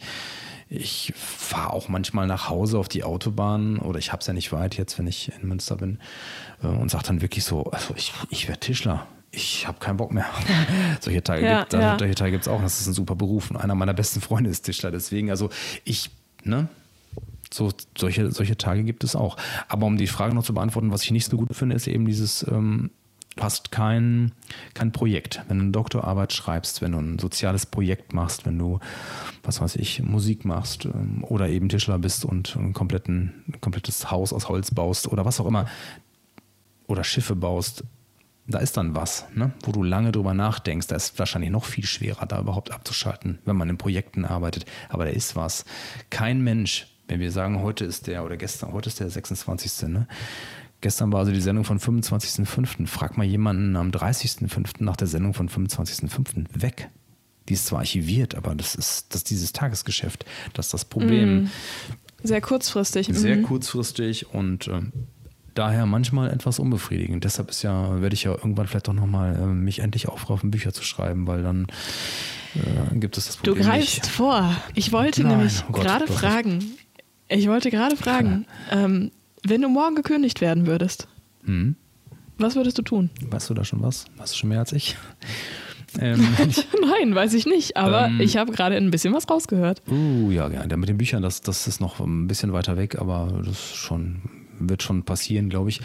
Oder ich sage mal, es wird passieren. Aber ähm, es ist echt schwer, das echt schwer, das zu sagen, was man, was man sagen würde ähm, oder was man dann, was man dann machen würde. Ähm, ja, ich habe eine, ich habe eine, ich habe aber eine Antwort, die ich, ähm, die glaube ich der Wahrheit entspricht, was nicht, Ah. was, ne, was nicht schlecht wäre jetzt langsam mal so, ne? Nein, Quatsch. Ähm, ich ähm, habe mir mein Leben so zurecht gebastelt, ist jetzt sehr verklausuliert ausgedrückt, aber dass ich Zeit hätte nachzudenken, dass ich nicht sofort, dass es nicht sofort Geld bringen müsste und das ist, hat auch wieder mit meiner Person zu tun. Also ähm, ich Und habe was ist das für eine beruhigende Aussage? Das beruhigt mich sogar in dem Moment. Weil ich denke, oh, Ja, wie, so? wie schön. Ja, wirklich. Also ähm, ich habe da wirklich ein Gefühl von, oh, das muss extrem erleichternd äh, sein. Äh, Zu wissen, okay, es, ja, ich, ich, ich muss nicht morgen was Neues finden, Nein, wenn es jetzt nicht nicht. mehr funktioniert. Vor allem, Ja. ähm, das hat natürlich damit zu tun, auch wie man lebt. Na, also ich habe jetzt äh, keine Kredite, ähm, habe keine leiblichen Kinder oder zumindest Kinder nicht, die ich, für die ich sorgen muss. Meine Freundin hat ihre, die sind schon ziemlich groß und so. Insofern habe ich diesen, diesen Druck nicht und ich habe totalen Respekt vor Menschen, die hohe Fixkosten haben und ganz hohen Druck haben. Ich habe Kollegen, Freiberufler aus Berlin und, und Köln im Freundeskreis, die haben Fixkosten, die rechnen mir das vor und ich sage, ich könnte keine einzige Nacht schlafen. Ne?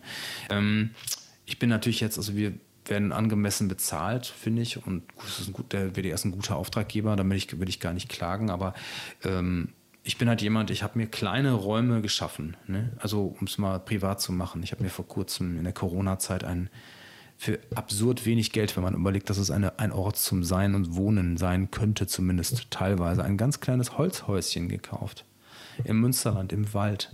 Also da kriegt man kein gebrauchtes Auto für und es war auch Schrott. Und ich habe anderthalb Jahre lang da rumgewuselt und mir da so eine kleine Escape-Burg gebaut. Und ich schlafe, schlafe So cool. seitdem schlafe ich besser, weil ich auf die Frage, wenn mir jemand sagt, Henrik, was ist, ganz ehrlich, irgendwann wird ja jeder Moderator mal ersetzt, das ist ja klar, ne? Das wird nicht über Nacht passieren, aber irgendwann wird man mal sagen, so du, in zwei Jahren oder anderthalb Jahren möchten wir mal ein neues Gesicht probieren und dann ist, dann fliege ich ja nicht raus beim WDR, aber ich bin dann nicht mehr in der Moderation und muss dann mir erstmal andere Sachen erarbeiten, wo ich da Geld verdienen kann, wenn ich da bleibe. Aber seitdem schlafe ich eben besser auf die, wenn mir jemand die Frage stellt, wie willst du denn deine Miete bezahlen? Dann denke ich mir so, ich kann auch auf 54 Quadratmetern im Wald wohnen. Da sind Blumen, ich habe sogar eine Badewanne da reingebaut. Mir geht's gut. Geil.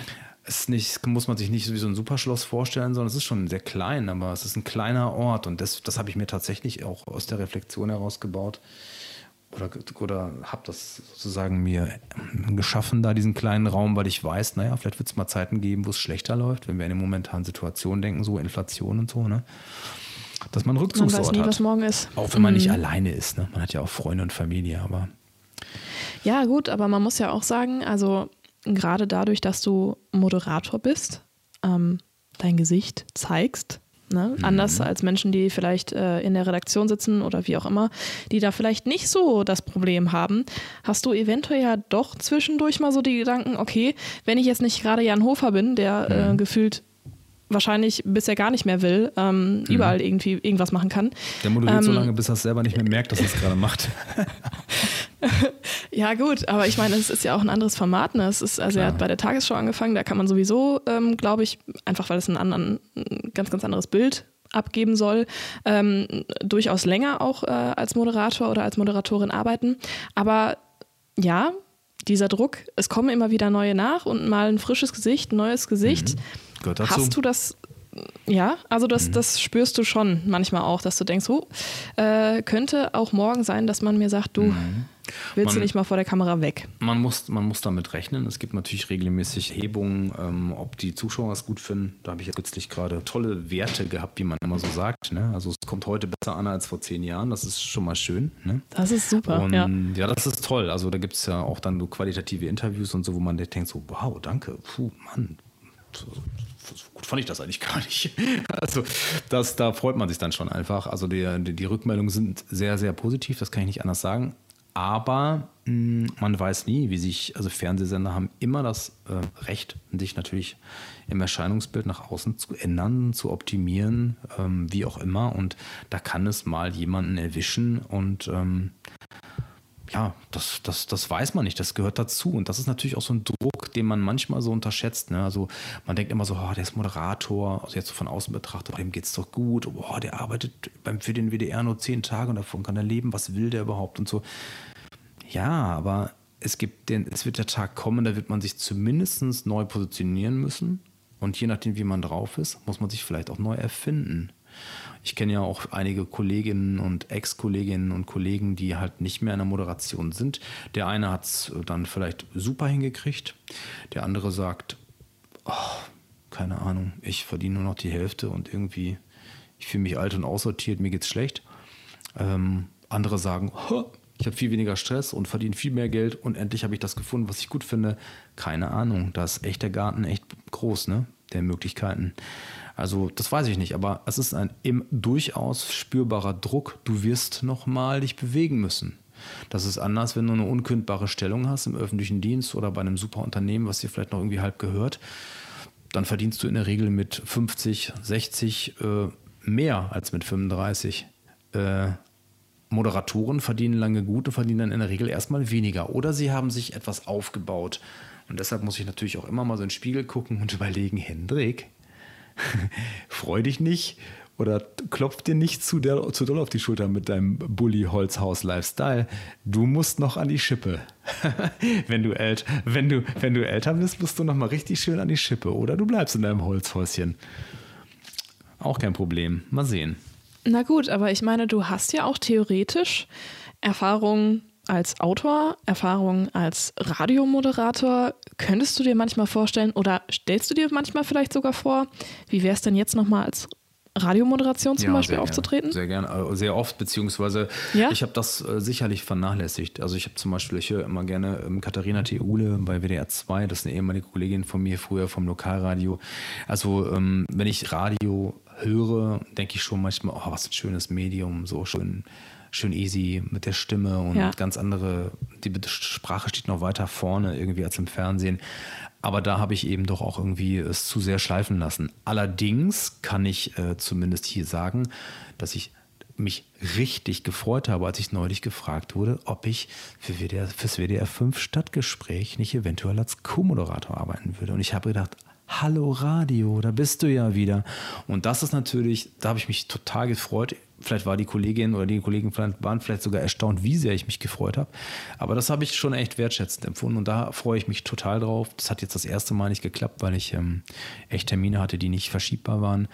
Ähm, aber das werde ich demnächst machen. Das heißt, ich werde tatsächlich ab und zu mal wieder Radio machen demnächst.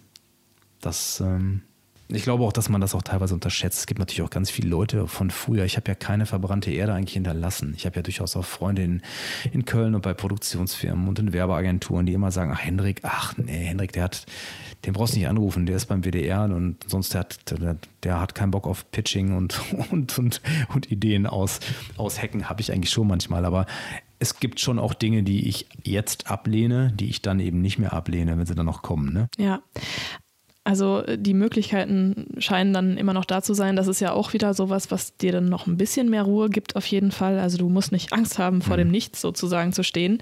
Ähm, es ist ja auch so ein bisschen ein Unterschied in den Aufgaben, die du dann vielleicht auch so machst. Also gerade äh, du hast an, an, ganz am Anfang so beschrieben, dass diese, diese Idee rauszugehen und Geschichten zu sammeln und Geschichten erzählen zu können, äh, auch irgendwie so ein bisschen ein Antrieb für dich mhm. war, gerade auch TV-Journalismus zu machen, längere Formate vielleicht auch zu machen.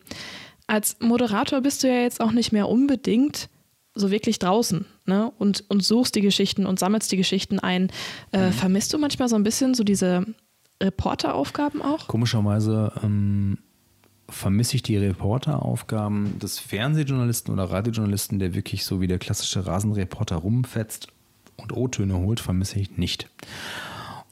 Und zwar vermisse ich das deswegen nicht, weil ich im Alltag von Fernsehen und Radio eigentlich selten ähm, das Gefühl gehabt habe, mal Zeit zu haben, ähm, wenn dir jemand eine Geschichte erzählt, sondern eigentlich bist du immer drauf und dran, ah ja, nee, wir müssen noch was für eine zweite Sendung machen und äh, ah, wo können wir denn hier parken? Wir haben auch gar keine Mittagspause gemacht. Kannst du was für einen Hörfunk machen? Ich sehe ja die Kollegen, die das machen. Ich habe es eine Zeit lang gemacht.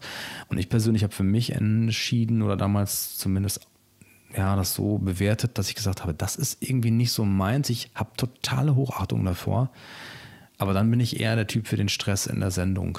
Und wenn ich ein Interview machen würde oder wollen würde, dann lieber sowas wie das, was wir gerade machen wo du Zeit hast, wo du dich vorher absprichst, wo man sich darauf einlässt und wo man auch dann sich echt irgendwie begegnet und nachfassen kann und nachfragen kann und so weiter. Und nicht dieses Zack, Zack, hol mal eben kurz eine O-Ton für die Tagesschau. Denn ich glaube, dass das echt äh, romantisiert wird oder dass man sich das so schön vorstellt. Ich habe das auch gemacht und sage jetzt, wie gesagt, voller Respekt für die Arbeit oder voller Respekt für, diese, für diesen Job, den ich auch gemacht habe. Aber aus meiner, aus meiner Sicht muss man sich das nicht vorstellen, als wäre das so super toll, als würde man jetzt mal einen O-Ton holen bei Frau Baerbock und sagen, hey Annalena, hi und so und so cool, dass ich mal bei dir sein darf und so erzähl mal und so, ah klar, nehme ich einen Kaffee und so, nix da. Da steht ein Pressesprecher, alle sind genervt, man muss sich anstellen und danach denkt man so, ey, ich hatte mein Mikro total scheiße postiert, das rauscht total. Kann ich nochmal die Frage stellen? nee, wir sind doch nicht beim Studentenradio hier, tschüss. Und weg sind sie. Also mhm. so ist das. Hab, ich, ich glaube, erlebt. aber ist das nicht bei den meisten Jobs so? Also, ja, ne, genau. dass, das dass, dass man am Anfang so denkt, so, oh, das ist bestimmt ganz toll genau. und ich rasende Reporterin, ich fahre da rum und mache genau. meine Geschichten und habe ganz genau. viel Zeit und Geld, was alles nicht der, da ich ist. Ich will jetzt auch der armen, der armen Annalena Baerbock nicht unterstellen. Vielleicht ist es auch mega nett und vielleicht kriegst du einen Kaffee, wenn ich sage, hi, ich habe noch eine Question für dich. Ähm, vielleicht ist es auch ganz anders, aber ich habe es halt überwiegend so erlebt. Und das ist dann halt so diese Entzauberung beim Journalismus, ne? Man, die, die viele, glaube ich, manchmal erleben. Ne? Manche Leute gehen auch in WDR rein und denken so, boah, wow, jetzt bin ich hier immerhin im kleinen Landesstudio, aber ich bin immerhin hier Teil der ARD und was geht ab und so. Und am ersten Tag denkt man so, oh, hier gibt es ja noch nicht mal Kekse. Hm. Hallo, es Stimmt, gibt Kekse. Bei der Aufnahmeleitung also das, das, Entschuldigung, das muss ich jetzt wirklich ja, hier verbessern. Stimmt. Bei aber, euch gibt es ähm, Kekse, in der Regie unten gab es Kekse und bei der Aufnahmeleitung gibt es auch Kekse. Richtig. Obwohl bei einer Redaktion gab es neulich auch Kekse. Also es ist mehr Liebe eingezogen. Und es ist mehr manchmal. Liebe eingezogen bei uns, stimmt. Es gibt Kekse, stellen wir fest. Na, aber, aber das, das, ist schon, das ist schon wahr. Ich meine, ähm, wenn ich darüber nachdenke, dass ich mit 19 vor der Pforte vom WDR Münsterland gestanden habe und gedacht habe, boah, das... Äh, was ist das hier für ein, für ein hochverriegeltes Schloss, wo ich da versuche genau. reinzukommen. Mhm. Ne? Mhm. Also ähm, ist, ist, ist ganz toll, aber ähm, ich muss auch wirklich sagen, ich habe ähm, letztens ein Gespräch geführt mit einem Journalisten, der mir ähm, auch wieder zwischendurch ein paar Tipps geben kann und äh, einschätzen kann, ob ich gerade auf dem richtigen Weg bin oder nicht. Also ich habe mir auch meine Mentoren gesucht sozusagen. Ähm, und der hat mir dann so gesagt, so Charlotte, ganz ehrlich, sag dir einfach einmal, und das, dieser Satz ist so, eigentlich so ausgelutscht, ne? Aber alle kochen nur mit Wasser. So egal, ja. wie hoch ja. du kommst und egal, wie groß das Haus ist, letztendlich, das sind alles mhm. Menschen. So. Und ähm, ich glaube, es ist halt einfach so eine Frage von, wie fängt man an und wo fängt man an und wo kommt man dann hin? Weil man, man wächst ja auch mit den Aufgaben, total, die, man, die man hat. Also ich meine, keiner, keiner geht zum WDR und ist direkt, äh, fährt direkt raus und macht direkt Stories, sondern dann, man hat ja vorher schon so ein bisschen, ein bisschen Erfahrung gemacht, ob es jetzt im Studentenradio ist oder ob man ne, zum Beispiel, so wie ich auch Studi, ähm, also Werkstudentin dann beim WDR war oder so. Man hat ja immer, man braucht ja irgendwo so einen, so einen Eintritt sozusagen. Du hast jetzt halt im Radio angefangen, weil sich das ergeben hat. Würdest du denn anderen Menschen, die, die jetzt ganz am Anfang stehen und sich sagen, boah, nach diesem Gespräch will ich unbedingt dahin, wo Henrik ist. Die Henrik Schultes von morgen sozusagen. Was würdest du denen denn empfehlen? Wo könnte man starten? Ist es immer noch das Radio für dich? Ich glaube ja. Es kommt natürlich auch, was man für Talente hat. Ne? Also wenn man jetzt ähm, mit Stimme arbeiten möchte, ist das Radio für mich immer noch eigentlich das Beste. Oder eben der Podcast. Ne? Also ich bin ja, hm, ich habe ja Zeitungen eigentlich sehr wenig gemacht. Für mich ist die Stimme wichtig. Man muss Spaß haben. Also Spaß an der Stimme, am Sprechen, am Formulieren, auch ein bisschen an der Technik und an ja, dann, dann würde ich schon sagen, dass das Radio das Wichtigste ist. Ich meine, heute sind die Möglichkeiten natürlich ganz anders. Man kann sich heute ganz anders profilieren, man kann sich einen ganz anderen Namen machen, man kann Podcasts machen, man kann YouTuber werden. Es ist viel breiter geworden. Sowas gab es halt damals nicht. Deswegen ist es echt schwer, seinen Weg zu finden. Mentoren sind total wichtig. Chancen sind total wichtig. Ich habe ganz viel Praktika gemacht. Ich habe ganz viel komische Situationen erlebt. Auch fast kränkende Situationen. Also wenn man, äh, das muss man ertragen lernen. Also zum Beispiel was mit dem Gesangsunterricht ist sowas. Also dass man, ich würde mir möglichst schnell die Fähigkeit aneignen, sich verletzlich zu geben und damit umzugehen. Also zum Beispiel, wenn ein Agent zu einem sagt, Herr Schulte, Sie wollen bei mir unter Vertrag. Soll ich Ihnen mal sagen, was meine Sekretärin gerade gesagt hat, als Sie gerade auf Toilette waren? Der Schulte, der ist mir richtig unsympathisch. Das sagte jemand ins Gesicht, nachdem du 200 Kilometer gefahren bist. So, und dann sagt man, und dann, und dann musst du eben lernen zu fragen, oh, ähm, können Sie sagen, warum? Nee, einfach so. Einfach so. Haben wir gerade festgestellt. Nachdem ich dann den Vertrag unterschrieben habe bei ihm und ein halbes Jahr später einen Job hatte bei der Deutschen Welle, habe ich ihn gefragt, was sollte das eigentlich damals? Das mit dem unsympathisch. Ich wollte sie fit machen, dafür, dass sie sowas öfter gesagt bekommen. Denn beim, ja. bei manchen Sendern können sie das öfter mal hören, und zwar in allen Etagen.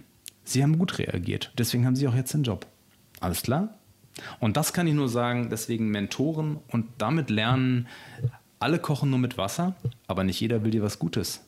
Wenn ich in dem Moment gesagt hätte, was bilden sie sich eigentlich ein oder noch schlimmer, oder sie können mich mal oder noch, noch, noch schlimmer, Tja, dann hätte er gesagt, tja, genauso redet er auch mit dem ersten, mit dem ersten Chefredakteur von irgendeinem äh, größeren Sender, der vielleicht gerade schlechte Laune hat oder hierarchisch steil nach unten guckt, wenn da irgendjemand was von ihm will. Dann hast du halt verkackt. Und das habe ich spät gelernt, aber ich habe es noch gelernt. Und das kann ich jedem nur empfehlen. Ähm, lasst euch nichts gefallen. Sucht und merkt euch Leute, die euch Gutes wollen und euch helfen aus Überzeugung. Und ähm, die braucht man, die braucht jeder. Die brauche ich heute auch noch. Die werde ich vielleicht auch noch mal brauchen. Und ich kann es manchmal auch selber sein. Ähm, das, ist, das ist wichtig, um auch mal sagen zu können, ich möchte da nicht mehr arbeiten oder das lasse ich mir nicht gefallen oder was auch immer. Aber dass man, das dauert einfach. Und das ist schwer, finde ich. Für sich auch Grenzen da zu finden, ne? Ja. zu sagen, okay, was äh, ist jetzt zu ertragen, womit muss ich umgehen können, was ist vielleicht auch mhm. einfach unangenehm, aber Umgang im Haus. Genau. Ne? Ähm, Gerade in sehr, sehr großen Medienhäusern ist es halt auch ich meine, das ist ein Riesenkonzern letztendlich auch, ne?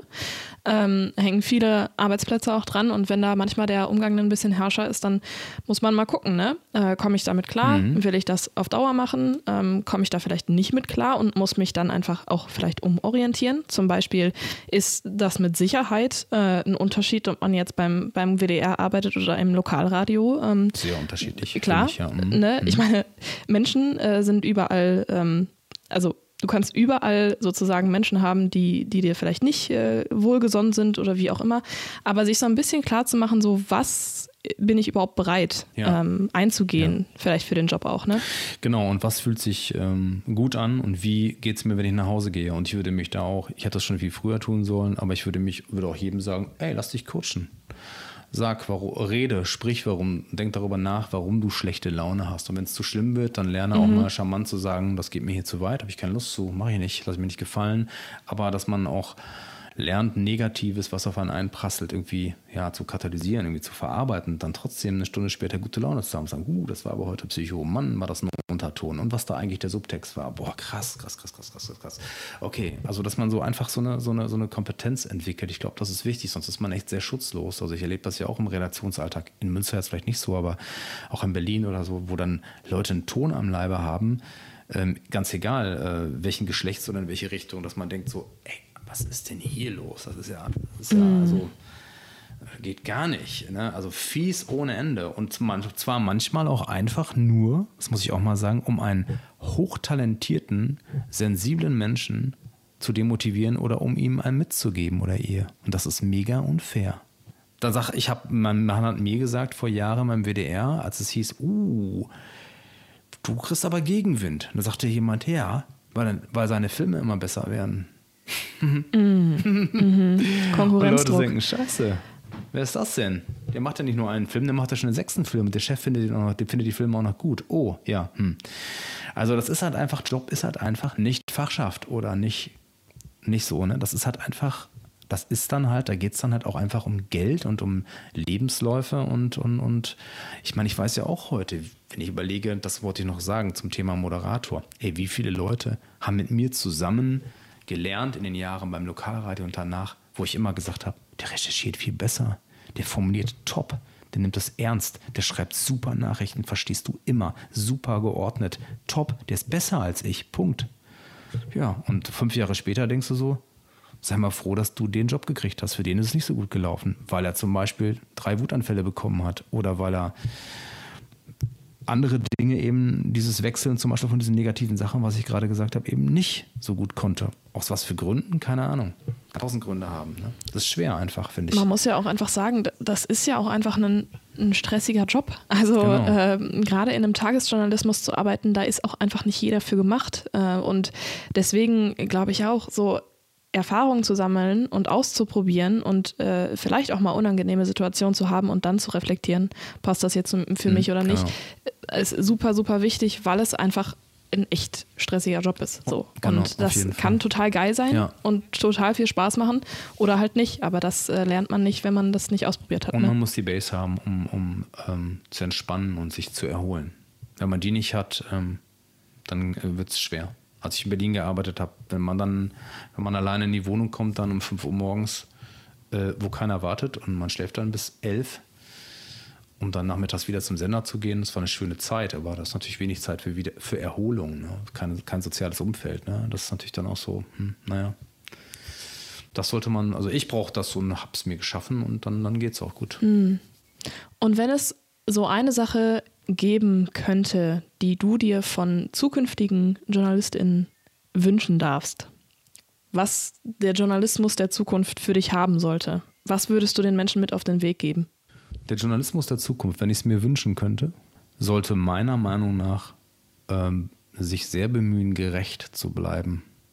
Vielleicht auch gerechter wieder zu werden und wieder mehr Verständnis für andere Positionen zu haben in Grenzen, ist mir klar. Man muss nicht für jede Position ähm, Verständnis haben. Da gibt es natürlich Grenzen. Aber mehr darauf zu achten, dass es ja vielleicht weniger wird, Leute sozial zu vernichten oder ihnen dermaßen Dreck vor die Tür zu stellen, dass sie im schlimmsten Fall sich was antun oder einfach sozial ruiniert sind, das finde ich, hat jetzt nichts mit Journalismus direkt zu tun, aber es gibt manchmal so Dinge, wo man denkt, Mensch, muss das jetzt immer so bretthart sein? Da muss ich schon sagen, da wünsche ich mir, dass die Leute da zumindest auch sich manchmal daran erinnern, was Journalismus so ist und ja, dass man so die Verantwortung nicht vergisst.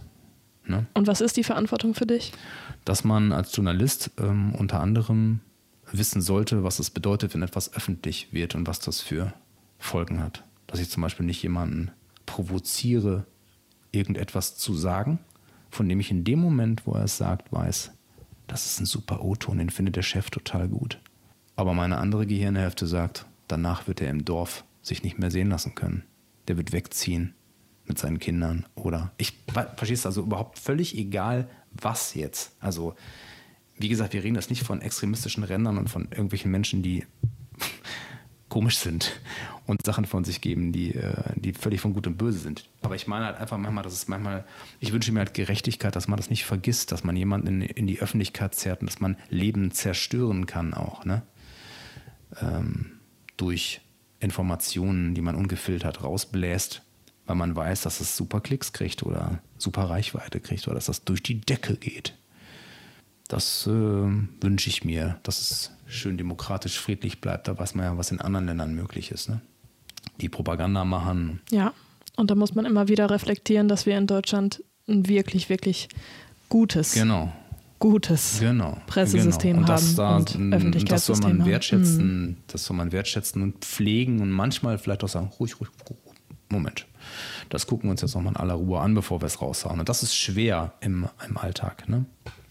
im Alltag, dass man sich nicht leiten lässt von, ja, von dem eigenen Furor, den man dann jetzt hat. Ja, schwierig, schwieriges Thema, ja. Hm, ja.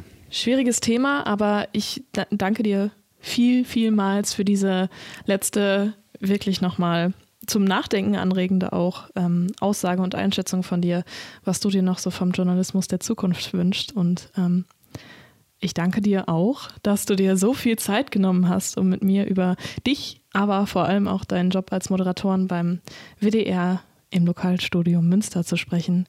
Und ähm, ja, ich hatte extrem viel Spaß beim Gespräch und hoffe, dass du auch Spaß am Austausch hattest. Ja, ich bin, ich bin gedanklich geflogen. Ich äh, gucke auf die Uhr und denke, wow, okay. Es hat sehr viel Spaß gemacht. Super, da freue ich mich sehr. Sehr viel Spaß gemacht. Und endlich mal interviewt zu werden. Wie toll. Nein, es war wirklich schön. Vielen Dank. Und das war sie auch, unsere zweite Folge auf allen Kanälen, diesmal zum Thema TV-Moderation. Ich hoffe, ihr hattet genauso viel Spaß beim Zuhören wie wir definitiv bei der Aufnahme und konntet vielleicht auch hier und da auf eurem Spickzettel ein paar kleine Hinweise hinterlassen für euren persönlichen Weg in die Moderationskarriere. Und ich freue mich natürlich auch, wenn ihr das nächste Mal wieder einschalten wollt. Wer in der Zwischenzeit ein paar Infos und Insights einsammeln möchte oder eventuell ein paar Fragen an die nächsten Gesprächspartnerinnen unterbringen will, der oder die kann uns auch gerne auf Instagram at auf.allen allen.kanälen folgen und da einfach mal ein bisschen herumstöbern. Und in der Zwischenzeit gebe ich euch mal eine kleine Übungsaufgabe mit. Nehmt euch mal ein bisschen Zeit, in euch hineinzuhorchen und ein bisschen darüber nachzudenken, wo ihr euch in zehn Jahren seht. Steht ihr vor der Kamera? Vor dem Mikro? Hinter der Kamera? Seid ihr vielleicht auf der Straße unterwegs oder wollt ihr Inhalte planen und Sendung organisieren? Denkt einfach mal an die Situation und Erlebnisse, die Hendrik heute mit uns geteilt hat. Der Journalismus ist einfach wirklich super divers und bunt und ich glaube, dass jeder und jede von uns die passende Nische für sich finden kann, wenn man sich darüber klar ist, was man sich von der eigenen Arbeit wünscht. Deswegen habt Mut, auch mal die Richtung zu wechseln und einfach neue Dinge auszuprobieren. Damit bleibt mir auch, glaube ich, nichts weiter zu sagen, als bleibt gesund und wir sehen uns das nächste Mal auf allen Kanälen.